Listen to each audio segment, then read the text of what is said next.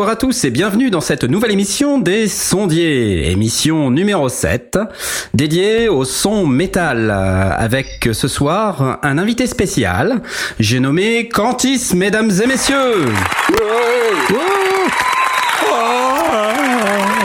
Ça suffit public. Euh, donc nous avons avec nous ce soir notre invité spécial, Tony, euh, qui est parmi nous. Bonjour Tony. Bonsoir.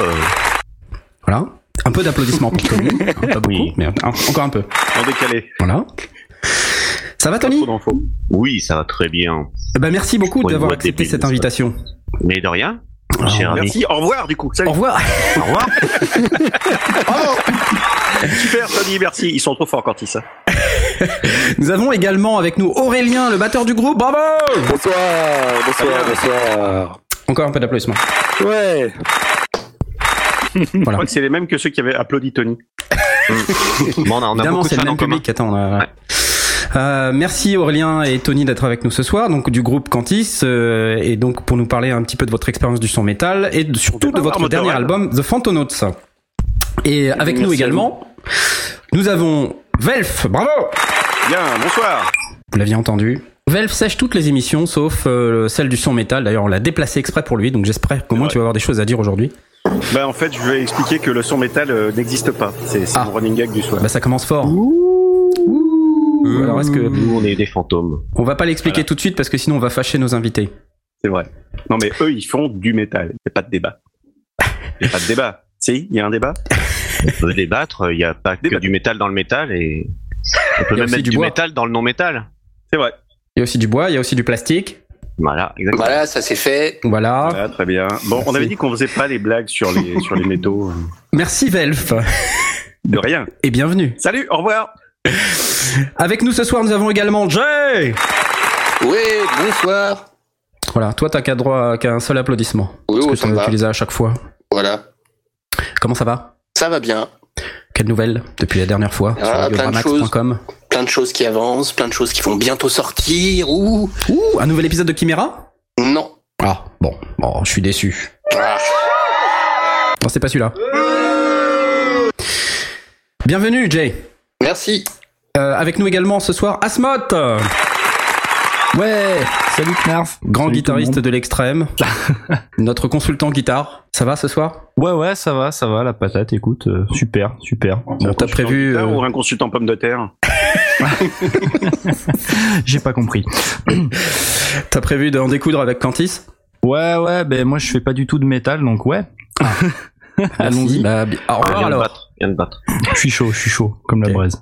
Bon bah merci Asmot. Vas-y, on t'attend. Barbecue, c'est ça Ce soir nous avons également Aurine. Bonsoir Aurine qui est très fatiguée, qui, qui parle pas, donc du coup on l'oublie. Comment ça, je parle pas? Bah si, je parle Oui, t'as baillé tout à l'heure, je t'ai entendu. Oh. Bon, tu, tu vas bien, tu es fatigué, donc tu es te reposer? Oui, oui, c'est bon, Bon, ça va le faire. merci. Et avec nous ce soir, Merci. Knarf. Bravo Oh. Knarf breton. Oui, de, je vous parle depuis mon pied-à-terre breton avec euh, mon dispositif secondaire qui craque. Vous savez, le fameux. Donc si jamais ça craque, faut pas vous inquiéter, c'est normal. C'est le Kunyaman qui, qui fait craquer. C'est le Queen Amman qui fait craquer. Euh, entrons tout de suite dans le vif du sujet. On a nos invités qui ne vont pas rester l'ensemble de l'émission ce soir. On a à peu près une heure avec Cantis. On va essayer d'en tirer le maximum. Ouais, parce que c'est pourri cette émission, reste pas jusqu'au bout. Il, coûtait trop cher Ça quand commence il se- fort. Donc Tony et Aurélien, merci d'être euh, d'être venus nous voir. La première question qu'on a envie de vous poser, évidemment, c'est que vous nous parliez un peu de vous et de comment vous avez créé Cantis. Comment, en quelques mots. Euh, je vais commencer puisque je suis Ouais. euh, à l'origine du monde et de Cantis. Euh, Tu es alors, je Dieu vais juste, oui, non, mais juste, juste parler de Cantis parce que bon, donc voilà, Ouais. le, le monde tel que vous le connaissez ne me satisfaisait pas. Au lieu de le détruire et de le recommencer, je me suis dit non, je vais faire Cantis.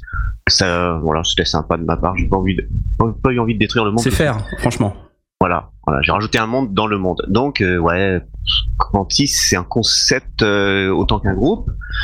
Euh, voilà, pour ceux qui connaissent Rhapsody, tous ces groupes-là qui, enfin, même avant, hein, déjà dans les années 70, t'avais des- il y avait des groupes concepts comme ça. Je trouvais ça Encore plus intéressant pour avoir des choses, à- il y a Irion, tout ça, pour avoir des des idées de texte qui auraient une cohérence générale sur les albums, mais même sur plusieurs albums, raconter des histoires, tout ça. Parce que quand je compose, c'est déjà des, des histoires, c'est un peu de la musique de film. Pas seulement du métal, mais il y a aussi un côté musique de film, voilà. C'est vers les années 2000 que ça a commencé à prendre forme. Euh, J'ai recruté d'abord euh, Yoshika. Yosh, Violoniste vous connaissez le nom de Yosh, voilà. Oui. C'est le hasard, hein. j'ai mis des annonces et puis ça a mis des années, des années à former un line-up euh, déjà complet, puis ensuite consistant, voilà, c'est des années. Aurélien est arrivé, bah, je vais laisser euh, terminer l'histoire. Je suis arrivé, tu m'as contacté en décembre 2008 euh, par internet. Moi, ça faisait déjà depuis euh, euh, j'ai une petite quinzaine d'années que je faisais de la batterie. J'ai fait des vidéos sur YouTube que tu as vues et donc euh, quand tu m'as envoyé déchiré, ouais. et oui, merci. quand tu m'as envoyé le message au début, je pensais que c'était un spam. Donc je t'ai Mhm. répondu, est-ce que c'est un vrai vrai message ou euh, c'est un spam? J'ai écouté Cantis, c'était pas le style que j'écoutais le plus en métal habituellement. Donc, tu as dit que c'était Euh, un spam? et j'ai compris que c'était pas un spam. Et euh, puis Est-ce quand qu'il a tenté de t'élargir le pénis? C'est le propre des spams. Oui, ou de vendre du Viagra. On coupera au montage ça, on coupera. Hmm. D'accord. Et euh, ouais, donc je trouvais ça tellement bien fait que j'aurais été stupide de refuser. Donc c'est pour ça que j'ai rejoint l'aventure en fin 2008. Bon, on s'est vraiment rencontrés que décembre 2009, je crois. Quelque chose comme ça. Ah ouais, ouais, c'est un an quand même, ouais. Je sais qu'il qu'il s'est écoulé des mois, mais ouais. D'avoir beaucoup communiqué par le net et. Et voilà. Ah ouais, c'était ça. en ouais. vrai après. À la Japan Expo, oui. C'était Ah en non, juillet. ouais, juillet, de- voilà, Donc, on, a- on s'est vu juillet 2009 et on a joué pour la première fois ensemble en décembre 2009. Et le reste, euh, ouais. c'est l'histoire. Voilà. Donc en fait, ça veut dire que vous vous êtes rencontrés euh, finalement après la phase de composition, voire même après la phase d'enregistrement, si j'ai bien compris. Voilà. L'album était fini et euh, je- j'envisageais de, déjà effectivement de faire du live si possible.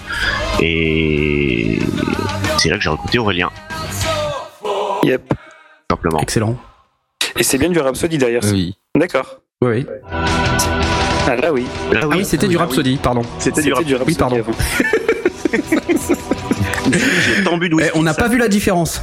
Vous avez vu hein Comme quoi Parce que c'est un compliment. hein. Ouais. C'est pour Rhapsody, c'est un compliment, oui. Sur les huées, là.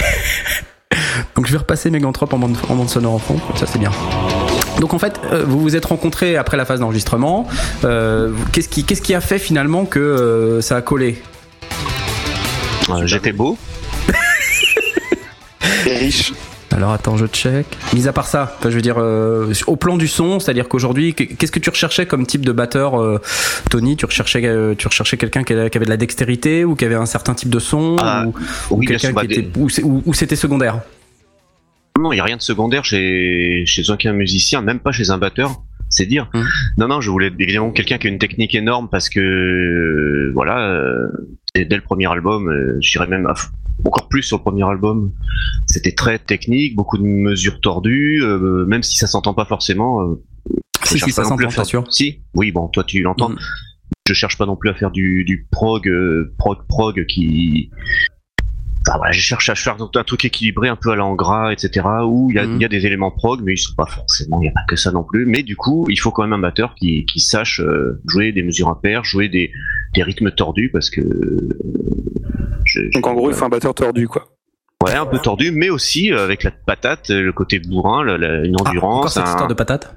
La, ouais, la grosse patate, ouais. Et Aurélien est un gros fan de trash et c'est quelque chose qui, qui sert pas mal aussi parce que voilà, quand c'est aussi du power metal avec le côté double double grosse caisse qui est Hmm. qui est là souvent. Bon. D'accord. Et, de pas faire que ça, mais et donc Aurélien, toi, quand t'as écouté les musiques, euh, donc c'était déjà enregistré, c'était déjà mixé ou c'était encore des maquettes? Non, non, c'était l'album terminé. Il avait mis un medley sur Internet, et donc c'est ça que j'en écoutais euh, en premier. D'accord. Et là, tu t'es dit, euh, waouh, c'est ouf, j'y vais. Plus ou moins, ouais, c'est ça. Ok. Et non, mais je me suis dit, c'était très bien fait, euh, virtuose. J'étais étonné d'ailleurs qu'ils aient pas déjà un batteur. Ouais. Et euh, voilà, je me, sur le moment, je me dis que je, je serais vraiment stupide de refuser. Donc c'est pour ça que j'ai accepté avec enthousiasme. Excellent. Et donc après, les autres musiciens, je crois qu'il y a eu quelques changements en cours de route, non? Vous êtes finalement les, les deux qui restent euh, euh, dans, dans non, la non, il y a toujours Yosh. Il y a toujours Ah, Yosh, il y a toujours Yosh, c'est vrai, je suis bête. Voilà, on, peut dire qu'il y a un, deuxième de, de trois maintenant depuis un bon bout de temps. Ouais. Euh, ce qui a changé, c'est bah c'est pareil la basse. euh, je l'avais fait moi-même sur l'album. Mm. J'ai recruté pareil, quelques mois après, euh, peut-être un an, un bassiste qui euh, n'a fait que deux lives avec nous. Saddam Hussein, Euh, il est mort. Voilà.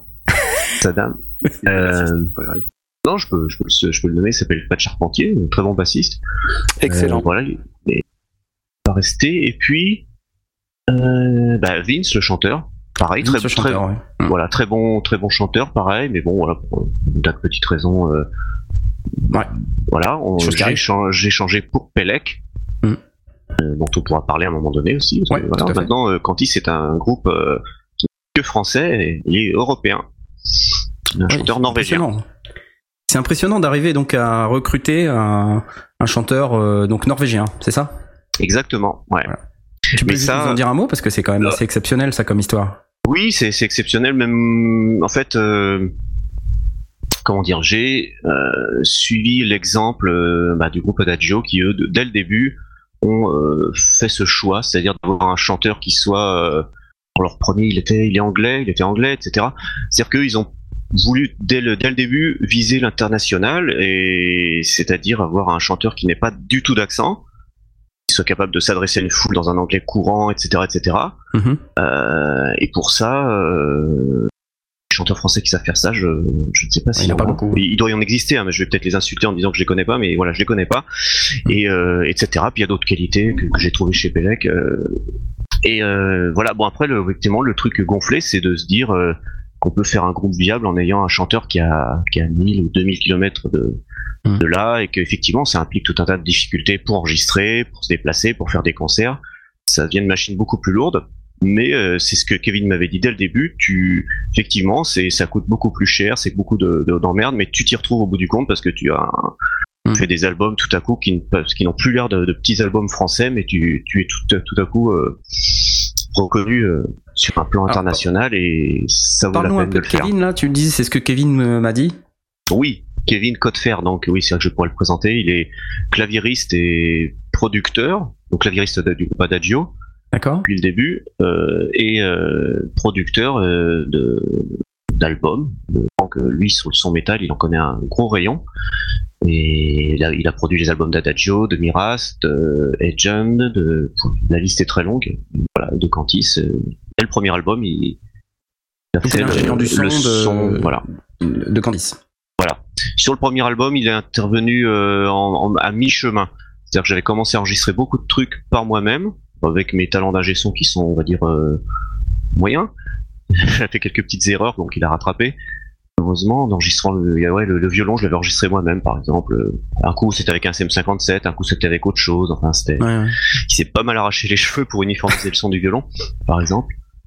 Bon, après, il y a beaucoup de trucs, euh, voilà, qui ont été. euh, bon, voilà. Comment vous vous êtes rencontrés avec euh, Kevin? Eh bien, tout simplement, c'est euh, Vince, le premier chanteur de Cantis, qui, a- qui avait été chanteur avec euh, dans, le même groupe que Kevin, qui s'appelait le groupe qui s'appelait Biomech Race. Un groupe du, du sud de la France dans lequel Kevin jouait juste avant d'entrer dans Adagio. Donc ça remonte là au début des années 2000, euh, même un peu avant, je crois. Donc ils sont potes et puis il m'a dit bah ouais si tu cherches quelqu'un pour mixer ton album, euh, moi j'ai connais Kevin, je vais te le présenter, etc. Puis voilà, naturellement. Donc c'est finalement, tu as rencontré ton ingénieur du son par le biais de ton chanteur, de- du premier chanteur Vince que tu as recruté. Oui. Finalement, il a mixé le premier album une fois que tu l'as enregistré. Euh, et puis on en vient finalement à créer ce second album euh, Mhm. de Fantonaut, euh, qui finalement a mis beaucoup moins de temps à sortir que le premier, quand, euh, Oui. quand on réfléchit. Bah oui, bah, pour plusieurs raisons. Du- D'une part, euh, j'ai moins perdu de temps à cafouiller. Je vais pas dire cafouiller non plus, c'est un peu exagéré, mais effectivement, comme je ne suis pas un expert en enregistrement, il y a eu beaucoup de trucs qui ont pris du temps à, se- mettre en place. Euh, les, flûtes ont été enregistrées par plusieurs flûtistes sur, plusieurs années quand, quand, les potes passaient chez moi. J'étais pas pressé pour sortir le premier album. Je voulais qu'il soit euh, vraiment très bon. Euh, et il n'est pas question qu'il sorte tant qu'il n'était pas prêt. Et du coup, j'ai pris le temps de recruter les bonnes personnes, etc. Et même bon, euh, rencontrer Kevin, tout ça, ça s'est fait un peu euh, au hasard. Puis il a fallu trouver le temps qui, qui se libère pour mixer, etc. Enfin bon, Ouais. je- je- il y a eu beaucoup de processus qui ont pris du temps et aussi la composition parce que pareil, j'ai beaucoup remanié les compositions du premier album jusqu'à ce qu'elles aient un côté euh, abouti, ce qui n'était pas du tout le cas des premières versions de mes chansons du premier album. Et dans le second, euh, eh ben il y avait déjà une partie des compositions qui étaient déjà euh, en marche au temps du premier album, donc qui elles ont atteint un stade de maturité euh, puisque elles ont eu le temps de mûrir encore plus que celle du premier, et puis des nouvelles qui sont apparues et qui ont été finalisées plus vite parce que à force de composer, je compose de, manière de plus en plus fluide, de plus en plus rapide. Je, perds moins mon temps à faire des erreurs. On va dire ce que j'appelle des erreurs, c'est pas forcément des choses laides, mais c'est que j'ai un côté perfectionniste dans la, dans la composition et je sais quand un truc peut être amélioré. Et des fois, ça peut me prendre des mois ou des années. Dire ça y est, j'ai enfin trouvé le truc. Ouais. Qui manquait à cette compo pour qu'elle soit finie, pour que Donc finalement, ce que tu dis, c'est c'est qu'en fait, en termes de le- pour arriver au résultat de ton premier album, il t'a fallu des années, des années. Mhm. Et euh, finalement, t'as mûri en termes de composition et t'es capable d'aller plus vite sur le second, c'est ça? Exactement. Et aussi pour le second, eh ben, dès le départ, cette fois, il y avait Kevin à la source. Il D'accord. dit voilà comment tu vas enregistrer tes guitares, achète-toi tel, euh, tel DI. Tiens, je l'ai sous le nez, puisqu'on est dans. On parle de son, c'est la J48, je sais même pas la marque. Euh, Radial, la Radial J48. Il m'a dit c'est ça qu'il te faut. Ah. Stéphane Forté utilise ça, Radial J48. Et voilà, il m'a dit avec ça, tu auras un. Parce qu'on fait du réamping. Je- Est-ce qu'il faut que j'explique ou est-ce que vous connaissez tous? Non, vas-y, tu peux y aller. hein. Ouais, Enfin, si tu parle veux du réamping. Le justement, on est dans une émission sur le son. Oui, c'est pour ça que j'ouvre cette grande parenthèse. Vas-y. Euh, voilà, qui illustre tout. Voilà, je pourrais parler de pareil de- du son violon, etc. Mais là, en, en l'occurrence, la guitare électrique, oui, on, on enregistre en métal. Maintenant, je crois que c'est 99% des, des productions métal, à part peut-être celles qui veulent avoir un son euh, roots, ce machin, qui vont enregistrer directement avec le micro devant l'ampli. Mais euh, le métal, métal, comme ça, un peu, euh, cherche un son un peu propre et gros son notamment. On fait du ramping, c'est-à-dire qu'au moment d'enregistrer, moi je m'entends, j'ai j'ai le son de un son de distorsion qui vient de mon pod, mais le son qui est enregistré c'est le son clair, c'est-à-dire c'est Mhm. le son euh, non traité qui va être euh, donc, tout l'album va être comme ça, sur on récupère les sons clairs et c'est seulement à la fin qu'on va fabriquer le, son de la rythmique et même celui des solos pareil et on peut du coup euh, affiner ce son, euh, le retoucher, alors que si j'enregistrais directement avec un son de distorsion dès le départ, bah, on aurait une marge de retouche quasi nulle. Là, on peut vraiment euh, travailler le son et puis en plus le multiplier.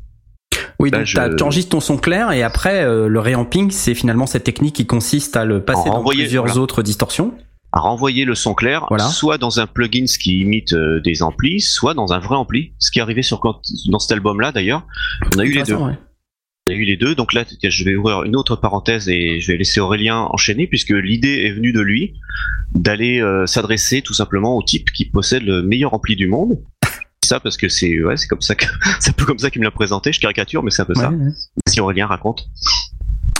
Euh, ouais, moi venant plutôt donc d'un style euh, où il y a beaucoup de guitare rythmique, donc euh, le trash ou le death metal, j'ai une passion, on va dire, pour le son de guitare rythmique. Et pendant un temps, j'ai beaucoup traîné sur YouTube. Et comme beaucoup de gens qui traînent sur YouTube qui tapent des noms d'amplis, je suis tombé sur la page d'un Suédois qui s'appelle Ola England. Et donc c'est un mec qui a comme euh, passion de tester tous les amplis qui existent pour de la du son de guitare rythmique métal. Et donc il a fait ça peut-être pendant deux, trois ans, a testé tout- toutes les marques, tous les modèles, etc. Et puis il a eu beaucoup de, fans sur sa page et grâce à ça, il a eu des endorsements notamment un de la part de Randall. Et donc Randall lui a donné carte blanche pour créer son ampli en fonction de ce qu'il avait euh, essayé les années précédentes. Et ça a donné naissance à un ampli qui s'appelle le Randall Satan que je trouvais absolument fascinant. Et donc il a fait un album avec qui est sorti quelques semaines avant qu'on termine le mix de de Phantonauts et euh, j'ai vraiment eu envie voilà de me servir de cet ampli là et de ce mec là en particulier pour euh, pour l'album de, de Cantis. Donc suggéré à, à Tony et à Kevin, et euh, donc c'est ce qu'on a fait. Et donc il y a un mélange finalement entre le, le reamping réel, c'est-à-dire donc il a il, euh, les fichiers, il a mis dans son, dans son programme, il les a sortis directement sur la tête d'ampli, après il a récupéré ça avec un SM57. Et euh, on a mélangé ces fichiers-là avec un- une autre distorsion qui venait donc de Revolver, qui là par contre euh, se servait d'un 51-50. Et les deux mélangés ensemble étaient vraiment excellents parce que sur le 51-50, c'est un- une distorsion qui est assez neutre, on va dire, c'est pas si coloré que ça par rapport aux amplis métal qui existent. Donc euh, c'était ça se s'embriquait bien avec tous les autres instruments qu'on avait à mettre. Le seul défaut, c'est que c'était extrêmement linéaire puisque c'était du numérique. Du coup, ça manquait de pas mal de dynamique et euh, c'est exactement ce que propose le Satan. Donc les deux ensemble, je trouvais que c'était un, un duo gagnant, et puis les autres ont été totalement euh, vaincus, je crois aussi. Donc euh, Ah oui, j'étais C'était une bluffé. belle complètement. aventure. Ouais. Et j'avoue que j'avais peur au début, hein, parce que j'étais allé écouter les, les sons de ce gars. Effectivement, il a, il a un son énorme. Et comme il ne fait, qu'il fait, c'est vraiment beaucoup plus trash, euh, vraiment ultra agressif, et avec des sons euh, vraiment violents. Et je me, j'ai eu une petite peur en fait, qu'il qu'il- qu'il n'ait pas forcément le feeling pour trouver le son Cantis. Le son Cantis qui se veut, effectivement, j'ai rien contre le, le côté agressif, mais je voulais pas que ce soit au détriment de la précision. euh, Hmm. euh, et voilà, une sorte de couleur un peu heavy, etc. Je lui ai dit donc voilà, je lui ai donné des instructions, je lui ai dit voilà, euh, faudrait un peu un son à la en gras, etc. Et du premier jet qu'il a fait, boum, il avait tout de suite trouvé le son qu'il fallait. J'étais voilà. Dingue. Donc voilà, et le truc dingue effectivement, c'est d'avoir un album que, dont le son de guitare a été enregistré en Suède. Euh, effectivement, euh, je lui ai envoyé le fichier euh, de mes sons clairs, ouais, hop, par internet, et le lendemain, lendemain matin, il t'envoie le son Waouh. traité. Ah ouais. Donc vous avez même pas essayé de le reproduire chez vous, quoi. C'est. Ah en non, fait, c'est impossible. Son ampli n'était pas encore sorti sur le marché à l'époque, il existait que chez lui. Maintenant, on peut l'acheter dans un magasin, mais ça a été que chez lui qu'on pouvait faire ça. Donc, euh, C'est incroyable ce truc. Voilà, Et puis pareil, son ampli venait de- d'être créé, donc c'était, euh, on a été un des premiers euh, premiers albums à avoir été réampé chez lui. Il y avait des grosses productions hein, qui se faisaient chez lui aussi. Il y avait un album de Immolation, un gros groupe de death metal J'aime- qui, j'aime ce nom. qui venait de passer chez lui. Et euh, donc voilà, donc c'était pile le bon moment. Ça, ça tombe bien, tiens, juste un- une parenthèse aussi. Comment on trouve les noms des, des chansons, enfin des morceaux de métal et des albums de métal en fonction du style?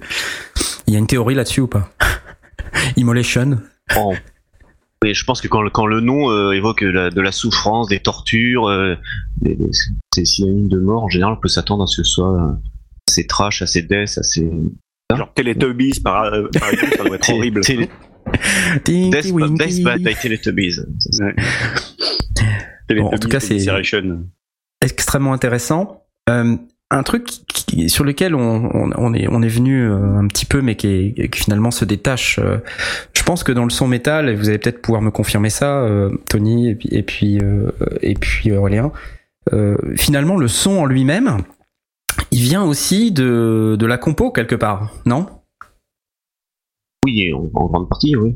Enfin, je, je veux dire, euh, enfin, pour être plus clair, parce que c'est vrai que c'est un peu on- le, le son, euh, le son métal, le, le son de Cantis, Hmm. euh, c'est pas que du réamping, c'est pas que, euh, euh, tu vois, une certaine façon de gratter les cordes. C'est, c'est aussi, enfin, c'est, c'est aussi la musique qui fait le son et inversement. Hmm. J'ai l'impression, enfin, peut-être que vous allez me contredire, le métal, c'est un peu ce genre de musique dans lequel finalement la compo et le son sont complètement intégrés l'un à l'autre.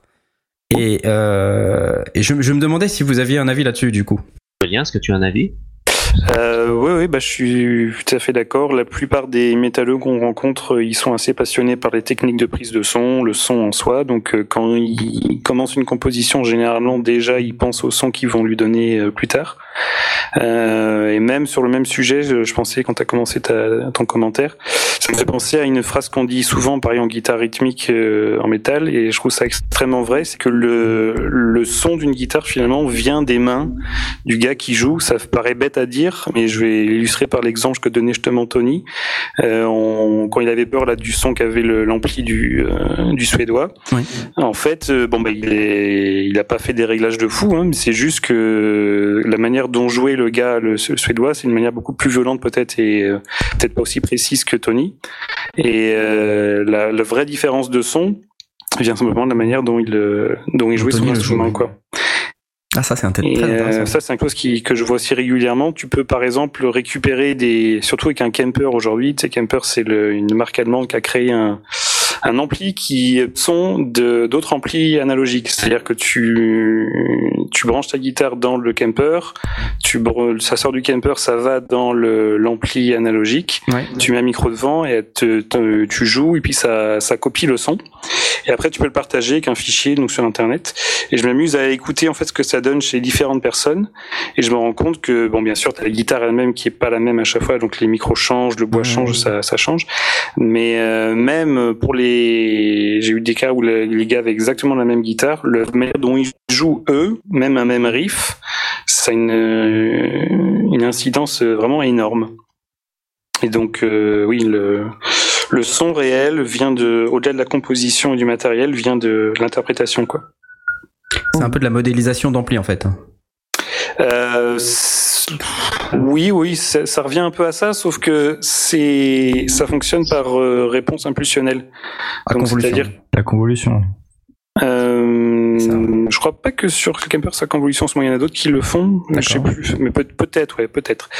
Euh, et euh, mais celui-là, ouais, c'est le seul qui, qui sait le faire chez toi. Par exemple, tu as le AxeFX, tu l'achètes où tu as déjà des sons intégrés, mais là, tu peux le, tu peux le faire ça chez toi, quoi. Mais c'est hyper intéressant. C'est ce qui fonctionne de plus en plus sur les, la plupart des albums. Il y a des mecs comme euh, Andy Snip ou Mark Lewis qui passaient des années à jurer que par l'analogique, disant que tout ce qui était en numérique, c'était pas encore assez bon. Depuis un an et demi, bah, ils se servent de ça, parce que c'est la première fois qu'il y a une, euh, une tête assez, euh, avec une puissance euh, de calcul assez bonne pour Mhm. pouvoir répliquer des, des sons de, de à lampe, quoi. Excellent. Donc, euh, Donc, par exemple, le, un de mes albums préférés actuellement en, en production, c'est un album qui a été fait avec euh, un Kemper où ils ont mis un- une, une émulation 51-50 et ils ont rajouté par-dessus aussi le, bah, le Satan de All England. Donc c'est finalement la même recette qu'on a utilisée sur le Cantis. Oui. Et ça doit être le même matériel de base, ça sonne pas du tout euh, de la même manière. Quoi. Est-ce que c'est difficile à mettre en place ce genre de, de technique? Est-ce que ça prend du temps? Est-ce que euh, c'est plutôt facile? Euh, On se rend bien compte des, des choses? Est-ce qu'on sait vite ce qu'on veut? Euh, Comment ça se passe? De quelle technique tu parles? Le, le- Avec le- les réponses en fréquence, tout ça. Bah, L'idée, justement, c'est quand tu enregistres la DI à l'origine, tu ne prends pas encore de décision. quoi. C'est qu'une fois que tu as ton mix à tous tes instruments, etc., que tu vas pouvoir vraiment adapter euh, ton son de guitare par rapport au, au reste. Donc, D'accord. euh, T'as une guitare euh, témoin, en quelque sorte? Oui. Mais t'as enregistré ton son clair et puis t'as peut-être une distorsion juste pour euh, la maquette, quoi. Voilà, mais une distorsion qui est déjà relativement précise. Moi, j'ai enregistré tout l'album. Justement, ce que j'entendais comme réponse, euh, c'était pas mon son clair, heureusement. Ouais. C'était le son que, que Kevin m'avait réglé euh, sur mon pod X3 Live, ce qui est un, un pod Line 6, euh, voilà, qui émule euh, tas d'amplis. Et c'est déjà, c'était déjà un son qui était très proche du résultat qu'on a eu sur l'album. Euh, C'est, voilà, faut pas effectivement enregistrer avec un son, faut, faut un degré de distorsion soit pas trop ou trop faible. Parce que effectivement on va pas jouer de la même façon selon le parce que le- un truc à gérer euh, la guitare euh, électrique et surtout métal c'est le c'est comment gérer la distorsion le rapport avec le bruit parce qu'il faut beaucoup étouffer les cordes. Ouais. Un jeu de main droite euh, qui n'est pas le même effectivement selon le plus on a distorsion plus ça va faire de boucan mais plus ça demande d'étouffer. Et du coup le moindre petit coup va avoir un, un impact énorme si on a beaucoup de distorsion. À l'inverse, si on baisse la distorsion, on va avoir tendance à beaucoup plus gra- à gratter plus violemment pour euh, avoir plus d'effets, plus de patates. mais, euh, Et du coup, le, le- et aussi un des trucs, une des recettes de, de la rythmique métal par excellence, c'est l'alternance entre les étouffer et les lâcher. C'est-à-dire, c'est des, voilà, c'est on pose la paume sur les la corde et quand on relâche la paume, bah, ça fait un accord euh, péchu, donc c'est Donc en fait, on dit qu'en gros le son, euh, enfin le son de, de guitare euh, disto, c'est pas seulement euh, l'ampli, c'est pas seulement la tête, même si c'est très important comme on vient de dire, mais c'est aussi Mhm. le jeu. Ah oui, Et le, jeu, ça fait, ah ouais, ça fait une grosse, grosse partie. Le, le même, le- tu, tu prends la même guitare avec le même ampli, tu le donnes à deux guitaristes différents, ça va pas donner le Ouais, même son. C'est, pas pareil. c'est évidemment, c'est beaucoup plus flagrant si c'est des guitares blues ou des guitares, guitares jazz avec du, Mhm. mais bon, je dis même peut-être pas forcément plus flagrant, non.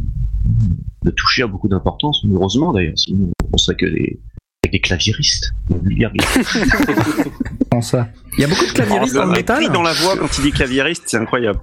non, je, Il me suis retenu. Il y a je- pas beaucoup de claviéristes dans le métal. On sait, on a parlé d'Adagio là, justement. Kevin euh, est claviériste d'Adagio, il me semble. C'est un très bon claviériste parce que lui, bah, euh, oui, lui, hein, c'en est un bon. J'essayais de te pourrir. Euh, non, euh, non, évidemment, on, non, les claviéristes ont aussi des, heureusement, des, des, des touches sensibles. Euh, Kevin vient du, du piano classique et voilà, il peut jouer des, des sonates de Liszt, de Chopin. Il a ce- cette capacité à, à vraiment jouer du piano, du vrai piano, ou même au- sur son synthé qui, qui, qui émule le, qui a des touches lourdes là. Je suis pas expert, hein, mais bon, voilà. C'est pas grave. Bon, bah, c'est pas grave. Non mais en plus que ce que tu dis est euh, encore plus intéressant, parce que ça euh, ça met une fois pour toutes fin euh, à l'image négative du du métalleux euh, Mhm. qui, qui n'est pas un musicien. Enfin loin de là, on, on s'en rend bien compte quand on écoute les albums de Cantis d'ailleurs. C'est de la vraie musique. Il y a des vraies notes. Ah ouais, ouais, Il y en a beaucoup même. Beaucoup trop de notes. beaucoup trop, oui. Exprès. Bah oui, non, mais après, il y a, il y a...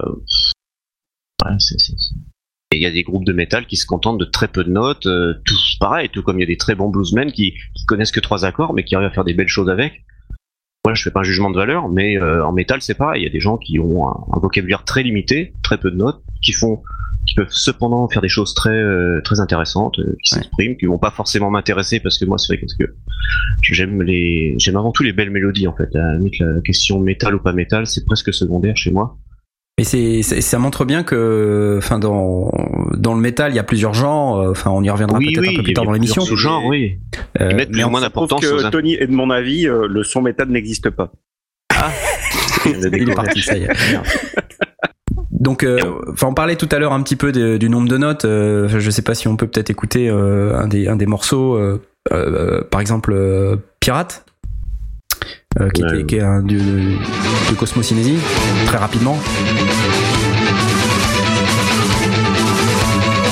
Là, on a des notes. Je veux dire, on n'a pas affaire à, à- au même genre de métal que, je sais pas, par exemple, euh, Meshuggah. Bah non, là, voilà, il y a une petite influence précisément dans le passage que je viens de passer. on- une petite, euh, ça fait un peu, petit peu gigue celtique, donc forcément, je.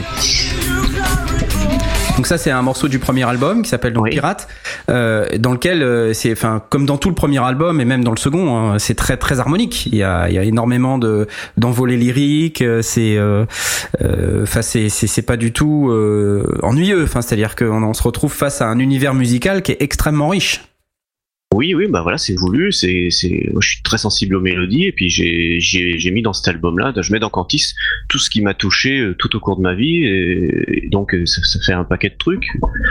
Donc il y a, il y a beaucoup de, d'influences de la musique classique ou des musiques de film. Donc c'est toute l'orchestration, la- la- mon obsession de mettre des hautbois, des trompettes, des, des violons partout, partout, et Mm. aussi euh, les petites touches là celtiques comme on vient d'entendre. Ouais. Euh, J'essaie de m'imprégner de ces choses qui effectivement donnent des, des évocations euh, Ouais. qu'on n'aurait pas si on restait sur la même note euh, tout le long. Quoi. Alors, on- n'aime pas trop les étiquettes, mais euh, le métal est toujours classé par genre. Donc, est-ce que, est-ce que le métal symphonique, c'est le genre dans lequel on met Cantis, ou est-ce que c'est encore un autre genre? Non, on peut vraiment mettre Cantis complètement dans le métal symphonique. Maintenant. Cantis a, a d'autres ingrédients que, que des gens. av- Les gens disent que c'est du power metal à cause de bon du type de voix qui peut un peu partir dans les aigus, à cause de du côté un peu speed qui revient souvent. Ouais. Euh, Moi-même, je me suis jamais trop intéressé à savoir les définitions précises des, des frontières entre le- les différents sous-genres de métal, puisque au fond, ça n'a pas d'intérêt. faut faire ce qui nous plaît et justement, ne- ne- à partir du moment où une- on met une barrière, on va se, on va s'interdire d'in- d'inventer des choses nouvelles parce que très vite, quand, quand une barrière et un genre sont, sont définis, bah, il y a des tas de gens qui vont suivre ce, cette ornière et puis l'exploiter jusqu'à ce qu'elle soit Ouais. complètement, euh, jusqu'à ce que tout ait été dit et Et surtout à notre époque, euh, si on veut faire des choses un petit peu originales, faut surtout pas hésiter à mélanger parce que Bah, ça me paraît être une très bonne approche. Et surtout une façon de se de découvrir soi-même ce qu'on a à dire. C'est important de. Super intéressant. Euh, merci. Si on revient un petit peu euh, par rapport à l'enregistrement des albums, euh, donc euh, le, le processus d'enregistrement, euh, alors peut-être sur le premier c'était un peu spécifique, comme euh, on l'a un peu dit, mais sur le deuxième, comment vous avez approché l'enregistrement de l'album? Est-ce que tu peux faire une question plus spécifique là Comment Est-ce que euh, vous êtes dit euh, on va faire un plan, alors on va commencer par ça, ensuite on va, euh, tu vois, enfin, est-ce que tu as eu le même Ah oui. processus de euh, pour créer cet album que sur le premier? J'imagine que non, puisqu'il a été Non, plus non. rapide. Voilà, voilà. Le premier album, c'était vraiment, euh, j'ose le mot, bordélique. C'est-à-dire qu'il y a des choses qui étaient prêtes, que je croyais prêtes, et puis des fois, d'un an ou deux après, je me disais non, je vais les enregistrer ces guitares, ou je vais enregistrer tel solo. Il y avait un côté, euh, je retravaillais sans arrêt les mêmes trucs, et il y a un moment où, où j'ai dit allez stop, parce que je, je peux encore le retravailler encore dix ans, et ça a été une bonne décision de, de me dire, euh, de me dire stop, on arrête, parce que bon, effectivement, voilà les les quelques petites flûtes qui sonnaient un peu bizarres à cause des micros, Kevin a su les rattraper, tout ça, donc il a su nous faire un, un très bon son dès le premier album, Mhm. mais il a, il a souffert, hein, faut pas, faut pas croire, ça se voit pas, mais voilà. Là, effectivement, on était plus organisé parce que, euh, voilà, par exemple, pour l'exemple du violon, euh, j'ai dit, bah voilà, je vais cette fois finaliser toutes les compos, imprimer toutes les partitions pour la violoniste parce qu'elle elle est de formation classique, Ouais. elle ne joue que sur partition. Et donc les partitions étaient imprimées, je lui ai envoyé, elle s'est préparée, et puis on a passé après une dizaine de jours en studio, euh, quasiment Mhm. tous les jours non-stop, jusqu'à ce qu'elle ait enregistré toutes ses parties sur tout l'album. Donc forcément là ça donne un- une cohérence sonore pour tout le violon, et c'est pareil pour les pour mes enregistrements de guitare rythmique, euh, de, guitare solo, j'ai j'ai essayé d'être un peu plus méthodique et de, et de moins voir ce côté euh, je j'enregistre un truc puis je réécouterai dans six mois si ça me plaît ou pas. Là il y avait un côté plus abouti dès le départ parce que je, savais déjà un peu mieux ce que je voulais comme son. Et puis euh, bah, c'est pareil, je peux laisser Aurélien parler de la notre travail sur les batteries. C'est pareil, je lui ai envoyé les midis euh, de mes batteries euh, voilà dans, une formation assez basique et puis voilà il a retravaillé derrière et ça s'est fait assez rapidement quand ça a pris crois qu'on a passé à peu près un an et demi à s'échanger les fichiers MIDI. Parce que moi, à la maison, j'ai une batterie électronique. Donc, euh, il m'a envoyé ses, ses idées sur la partition MIDI. Mhm. Je les rejouais en vrai, euh, en me branchant directement sur mon programme pour euh, ça enregistre mes idées. Et puis, j'ai fusionné euh, ces idées, les miennes, en- avec des clics magiques. Et puis, euh, voilà, ça nous donnait une première base pour, euh, pour ce qu'on Ouais, après sur l'album. Oui voilà il y a eu ce va-et-vient parce que voilà comme ça je... Et on envoyé voilà que des fichiers euh, MIDI qui prenaient quelques kilos à mettre dans kilo-octets pardon à mettre dans, dans un mail donc c'était très facile. Et puis euh, euh, même enfin moi ça me permettait aussi de, de mieux voir euh, ce qu'il m'envoyait des- la partie basse en même temps c'était important de mieux voir un peu ce qui où il voulait en venir et c'était important pour moi aussi, bien sûr, d'intervenir dès le début, parce que si j'avais des idées éventuellement qui pourraient avoir une influence sur d'autres instruments, il valait mieux que ça soit fait euh, assez tôt. Et euh, voilà, parce que encore une fois, le premier album, je n'ai absolument rien fait. Je suis arrivé après le- l'enregistrement. Et euh, donc là, je voulais bien entendu qu'il y ait les idées d'un vrai batteur. Tout. Et puis, ben, que ce soit moi, c'était encore plus sympa parce que ça veut dire que c'était plus facile de réapprendre les morceaux après. parce que c'était mes, mes propres idées. Et euh, non, je pense que c'était une très bonne manière de fonctionner. Puis je recommencerai Ouais. volontiers. Non mais ça- c'est vrai que ça a bien fonctionné et- Et donc, il y a une question qui me, qui me titille, c'est finalement, est-ce que quand euh, Tony t'a écrit le premier album, tu t'es retrouvé dans une situation où les parties de batterie que t'avais écrites étaient impossibles à jouer? Ah, il y avait des trucs impossibles à jouer. Pourtant Kevin était repassé derrière pour améliorer mais euh, Alors, comment vous avez géré ça?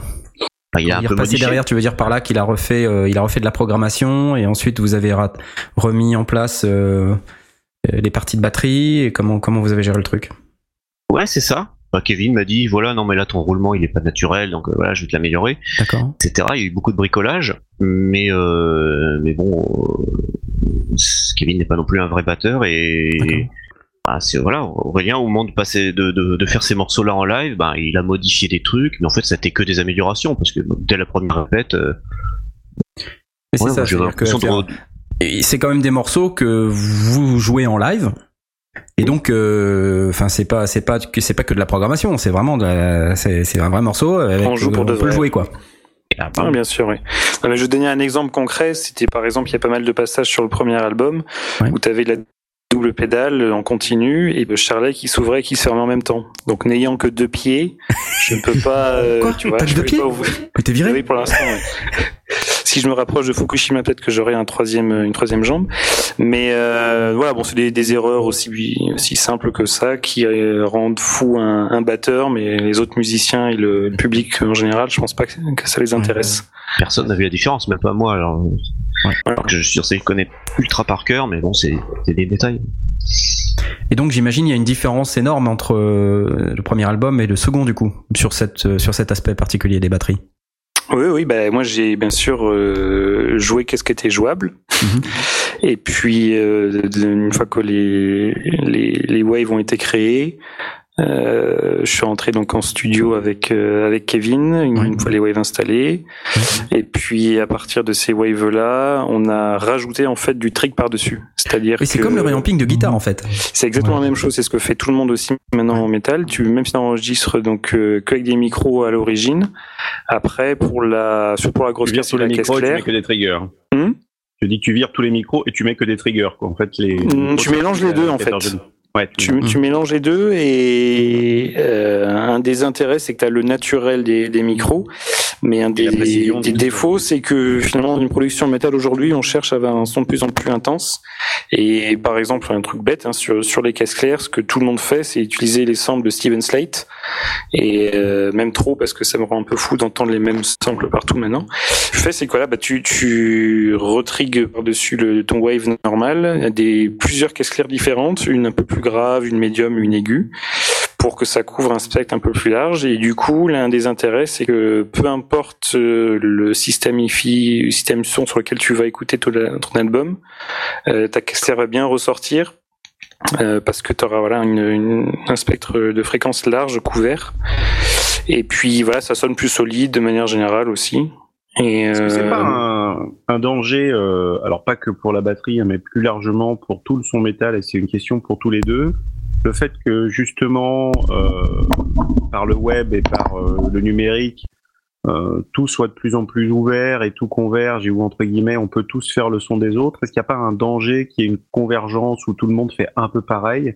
Et comment est-ce que Quantis gère ça? Est-ce que vous y réfléchissez à vous dire, bah, on peut faire comme l'autre, mais on va se démarquer un peu? Ou comment euh, Moi, je suis d'accord. Ouais, c'est malheureusement, je me rends compte de plus en plus, euh, en partie avec mon métier, parce que donc je reçois beaucoup d'albums de, de métal euh, moderne et ça me rend de plus en plus fou d'entendre que presque pratiquement tout le monde a la même son. Parce qu'on se sert de plus en plus de choses virtuelles et, finalement t'as peu de T'as peu de librairies qui sont vraiment excellentes, peu de, plugins qui sont vraiment excellents. Donc, vu que tout le monde se sert de la même chose, tout, a tendance à à s'en rapprocher. Donc oui, il faut, faire attention d'avoir quand même ta propre identité. Alors ce qui s'est fait dans Cantis pour euh, éviter euh, de sonner comme tout le monde, bah, c'est des précis à certaines étapes, de dire bah ça oui ça sonne bien, mais justement ça sonne trop comme tout le monde. Donc je préfère avoir quelque chose qui va peut-être sonner peut-être moins, euh, euh, Moins qui paraît sonner moins bien dès le début, mais personnalité. Et euh, enfin voilà, un des exemples pour en revenir à la guitare tout à l'heure, euh, ça se faisait pas encore de, de mélanger du du virtuel et puis le vrai ampli, de surtout cet ampli là qui venait de sortir sur le marché, et donc c'était un, un son de, de rythmique un peu à part.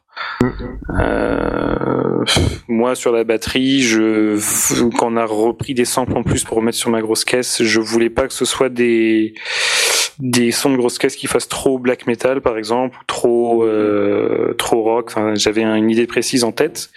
Même chose sur la caisse claire. Donc c'est des puis il y a quelque chose qui se fait de plus en plus au- aujourd'hui c'est de mettre par exemple des fausses euh, des faux micros d'ambiance sur la caisse claire pour donner beaucoup de, de reverb et euh, je voulais pas faire ça parce que ça sonne faux pour moi mais je, je m'en rends compte. Enfin, j'écoute le Within Temptation là, récemment. Ils l'ont fait à fond, ça les dérange pas parce que c'est vrai que toutes les, les productions dans ce style-là aujourd'hui utilisent cette même euh, cette même technique. Donc voilà, c'est une série de petites décisions à droite à gauche euh, Mhm. qui qui te mettent à part quoi. D'accord. Intéressant. Within Temptation. Je donne ça comme exemple parce qu'ils étaient en concert aux Zénith, donc euh, j'y repensais récemment. Mais il y a beaucoup d'a- d'albums euh, récemment qui, pour revenir sur le même euh, le même sujet, là utilisent les, les samples Steven Tate. Et le gars, en fait, quand il a fait ses samples, il a mis des micros de proximité, bien sûr, sur les caisses claires sur chaque instrument, mais d'autres micros dans le reste de la pièce qu'il a vachement compressé, ce qui fait une une réverb naturelle de la pièce, mais très forte. Et euh, le problème, c'est quand tu mets ces samples-là euh, que sur la caisse claire, ben, t'entends que la caisse claire est dans une pièce qui résonne, mais par exemple les tomes ne résonnent pas. Donc euh, moi, en tant que batteur, je sais que c'est pas possible d'avoir qu'un instrument qui résonne dans une pièce, bien sûr, et ça me rend fou d'entendre ça. À moins d'avoir de très très longs bras. Voilà. Et, euh, et, euh, Pardon. Tu as des longs bras ou pas, Aurélien? Euh, bah, On déduit que tu as les bras si courts, c'est Si c'était plus long, je serais plus riche. Euh, ok, bon, on a posté sur Twitter là, euh, parce que Johnny qui est derrière la vitre euh, me, rappelle que nous n'avons pas annoncé que nous avons effectivement un compte Twitter euh, les sondiers et par lequel vous pouvez communiquer avec nous avec le hashtag dièse les sondiers L E S S O N D I E R S et donc on a l'œil sur Twitter. D'ailleurs, il y a une question qui a été posée tout à l'heure au sujet de la au sujet de la réponse impulsionnelle euh, de, de Fabien, euh, qui demande si ça implique forcément convolution. Euh, je, je, je pense que oui, mais il faudra vérifier. Euh, voilà. Et euh, donc il y a des questions pour vous, euh, pour Cantis. Euh, une question comment Cantis va gérer le live en termes de rendu sonore? Question de Ah. Alien Portiz. Alors euh, j'ai un début de réponse déjà. Moi tout simplement on va prendre le même ingé. Euh, bah, alors je sais pas si Kevin sera tout le temps dispo, mais là le, le prochain live qu'on fait, Kevin sera aux consoles, donc euh, lui il connaît, il sait exactement comment on doit sonner. Euh, voilà, il, il va, il va faire en sorte que le que la batterie se rapproche du, du, du son qu'a qu'a choisi Aurélien sur l'album, etc., etc. Évidemment, ce sera jamais identique, identique, mais encore une fois, il y a un, Bah, je peux donner un exemple précis là-dessus aussi. hein. Il y a Roland qui vient de créer un nouveau module Trigger euh, qui est sorti au NAM cette année, que tout le monde attendait depuis longtemps. C'est pour les batteurs comme moi, plutôt en métal, qui n'ont pas besoin d'un gros module avec euh, des milliards de sons. Mais en fait, le pri- principe, c'est que tu as quatre entrées. Donc par exemple, tu peux mettre deux- grosses caisses et puis euh, une caisse claire en stéréo. En fait, le principe de stéréo sur la caisse claire, c'est pas droite-gauche, c'est d'avoir un, trigger par exemple pour ta peau et un pour le cercle. Et le détail important de ce module-là, c'est que tu peux mettre une carte SD, donc avec tes propres sons. Et donc ce que j'ai fait, c'est que je suis allé piquer les samples qu'on a mis pour la grosse caisse et pour la caisse claire. Je me les ai mis euh, sur la carte SD et j'ai testé ça ce week-end. Maintenant, je me suis rajouté un petit trigger sur la caisse claire. On va mélanger, pareil, le son naturel de la caisse claire avec un micro. Mais euh, on va rajouter, euh, enfin je pense qu'on on va le tester, peut-être ça se trouve on trouvera ça serait pas assez bon, mais je pense qu'on va le faire, donc rajouter le euh, ce son-là en plus dans les dans le son qui sortira de la scène. Et pour les guitares? À guitare, ce sera le pod, hein, le- je pense, à moins que je, je change d'ici là. Mais donc non, ce sera pas le, le Randall Satan que- qu'on entendra sur scène. C'était ma question. Mais euh, mais ça passera dans des enceintes gigantesques et je pense que ouais, ce sera un peu différent. Mais encore une fois, comme on dit, le- la moitié du son vient aussi de- du doigté des gens et même si euh, il y a des petites nuances dans, le- dans le grain d'une distorsion ou, ou même dans le, le violon, parce que là Yosh va passer sur violon électrique parce que au premier, sur les premiers concerts on a eu des problèmes. Elle jouait avec son violon acoustique qui était capté par un piezo et il y a plus de batterie dans le son de violon que de, que de violon. Je m'en rappelle Et, bien. et- ouais. et maintenant elle passe, voilà, et maintenant elle va, elle est passée au violon électrique, donc, euh, mais c'est un violon électrique qui sonne euh, très très naturel, de ce qu'on a entendu dans, dans les essais qu'on a fait, donc euh, encore une fois c'est son, c'est son doigté, c'est son toucher et petites nuances euh, qui peuvent venir de voilà de ces petites modifications de matos ne vont pas, euh, ça va pas bouleverser le l'expérience de l'auditeur, hein. ça va juste un petit peu lui donner l'impression effectivement qu'il écoute pas l'album mais qu'il écoute le groupe en vrai, voilà, c'est ça l'intérêt aussi, c'est pas forcément tout pareil. Tout à fait. Les prochains concerts, là, c'est c'est prévu quand? Alors il y en a un, c'est le Motocultor. Le 17 En Bretagne. août. Exactement, le festival Motocultor en Bretagne euh, à Aurélien, tu connais dans le lieu, je oblige Saint-Nolf. Saint-Nolf, voilà, le 17 août, vers les 14-15 heures, un truc comme ça, et il y aura Epica, Testament aussi, après nous. Voilà, c'est une belle affiche, on est content. Cantis au Motocultor Festival. Et euh, aussi pour ceux que ça intéresse, on a, vous avez posté euh, sur votre chaîne YouTube euh, des vidéos euh, du making of de l'album de Fantonautes qui sont extrêmement intéressantes. Effectivement, ça peut, je pense, euh, répondre aussi à beaucoup de questions que les gens se posent sur la façon dont ça se fait. On voit les studios, on voit le, cadre dans lequel on a bossé. D'ailleurs, c'est très, c'est un cadre très pro. Pareil, hein, j'ai parlé du premier album où pas mal de petits trucs ont été enregistrés dans dans un dans une pièce comme ça. C'était chez moi. Euh, Là, euh, les violons étaient enregistrés encore une fois en studio, donc dans une cabine avec un super micro, un vrai casque, et ça. Et ça, on peut le voir dans les vidéos qui ont été réalisées par Monsieur Aurélien qui est là justement. C'est extrêmement bien réalisé, je voulais vous féliciter. Euh, Ah, profite. féliciter Euh, Aurélien, ouais, il est super doué et il a merci, passé un c'est temps fou. c'est et- vraiment super, hein, c'est très très pro. Euh, c'est très instructif euh, et donc, euh, enfin ça, ça ça ça donne vraiment l'impression qu'on n'a pas affaire à, à un groupe pourrave quoi. hein, Enfin soyons clairs. Oui. Euh, et donc euh, bra- bravo, bravo pour ça. Voilà. Eh bien, merci. Excellent. Est-ce que donc je sais que vous, vous pouvez pas rester très très tard ce soir, c'est pour ça qu'on a commencé directement par vous. Euh, Dans les 8-10 minutes qui nous restent, est-ce que il y a des choses que vous voulez commenter, que sur sur votre son, sur la manière dont vous avez enregistré, des, des anecdotes? Bah, une anecdote euh, peut-être intéressante pour euh, les gens qui s'intéressent au, au matos, c'est que le pauvre Kevin a eu deux cartes son grillé. Donc euh, c'est des, un des détails qui a ralenti la production de l'album. Perdu deux semaines à chaque fois. Euh, Deux semaines. ouais, voilà. Oui, bah, le temps donc, qu'il euh, retrouve une carte Pro Tools, euh, il, il les achetait euh, parce que ça coûte, euh, même d'occasion, c'était 1500 euros si je me souviens bien. Waouh. Ouais, quelque chose comme ça. Et donc il disait, oui, Oh, bon, je, je vais pas l'acheter neuve euh, parce que c'est encore plus, plus cher. Ouais. Donc voilà. Et en fait, l'un des, il y avait besoin d'une carte son supplémentaire parce que donc il y avait quand même beaucoup de pistes à faire tourner. Et euh, sur Pro Tools, c'est pas comme euh, sur les autres. Euh, tu as besoin de la carte son pour Pro Tools et, et elle te bride à la base sur un nombre de pistes que tu peux faire tourner. Ouais. Et du coup, tu es obligé d'acheter des- une carte supplémentaire pour euh, pour ajouter des pistes en plus. Et là, c'était le cas pour les toutes les orchestrations de Tony. Donc c'est pour ça qu'il avait acheté une en plus. Il est tout content. Et au moment où il a installé, il y en a une des deux qui a grillé, donc il a dû en racheter encore une autre. voilà. En fait, il y avait trois cartes, cartes son. Euh, il en a racheté une troisième. Et voilà, quand il a acheté la numéro 3, je crois que c'est la numéro 2 qui a grillé, et il a dû en racheter une autre. Super. Voilà. Parce que, en donc- fait, les... oui. Mis à part euh, Kevin et son son setup en studio, qu'est-ce que vous utilisez vous, messieurs, de Cantis Pour s'enregistrer, par exemple? Oui, pour vos pour vos maquettes, pour communiquer entre vous. Là, vous parliez de vous envoyer des fichiers MIDI, donc j'imagine que vous avez des plugins ou des choses que vous utilisez. Oui, alors moi je suis, euh, moi j'ai une petite table qui s'appelle la Presonus Studio Live euh, 16.4 16.4.2, la première qui est sortie. Là, je sais qu'il y en a une qui est plus grosse qui est sortie entre temps. Euh, voilà. Euh, je suis sur Cubase 5. C'est là-dessus que je compose, que je que je fais tous mes enregistrements de guitare. D'accord. Euh, plugins. euh, après, je pourrais parler de des samples que j'utilise? J'utilise euh, comme sampler contact. Oui. Tout simplement. Native Instruments. Euh... Native Ouais, Instru- c'est Native Instrument. Euh, Lama, ouais, ouais, ouais, c'est ça. Voilà. Et sur lequel je, contact, et puis j'imagine que tu as quelques librairies. euh.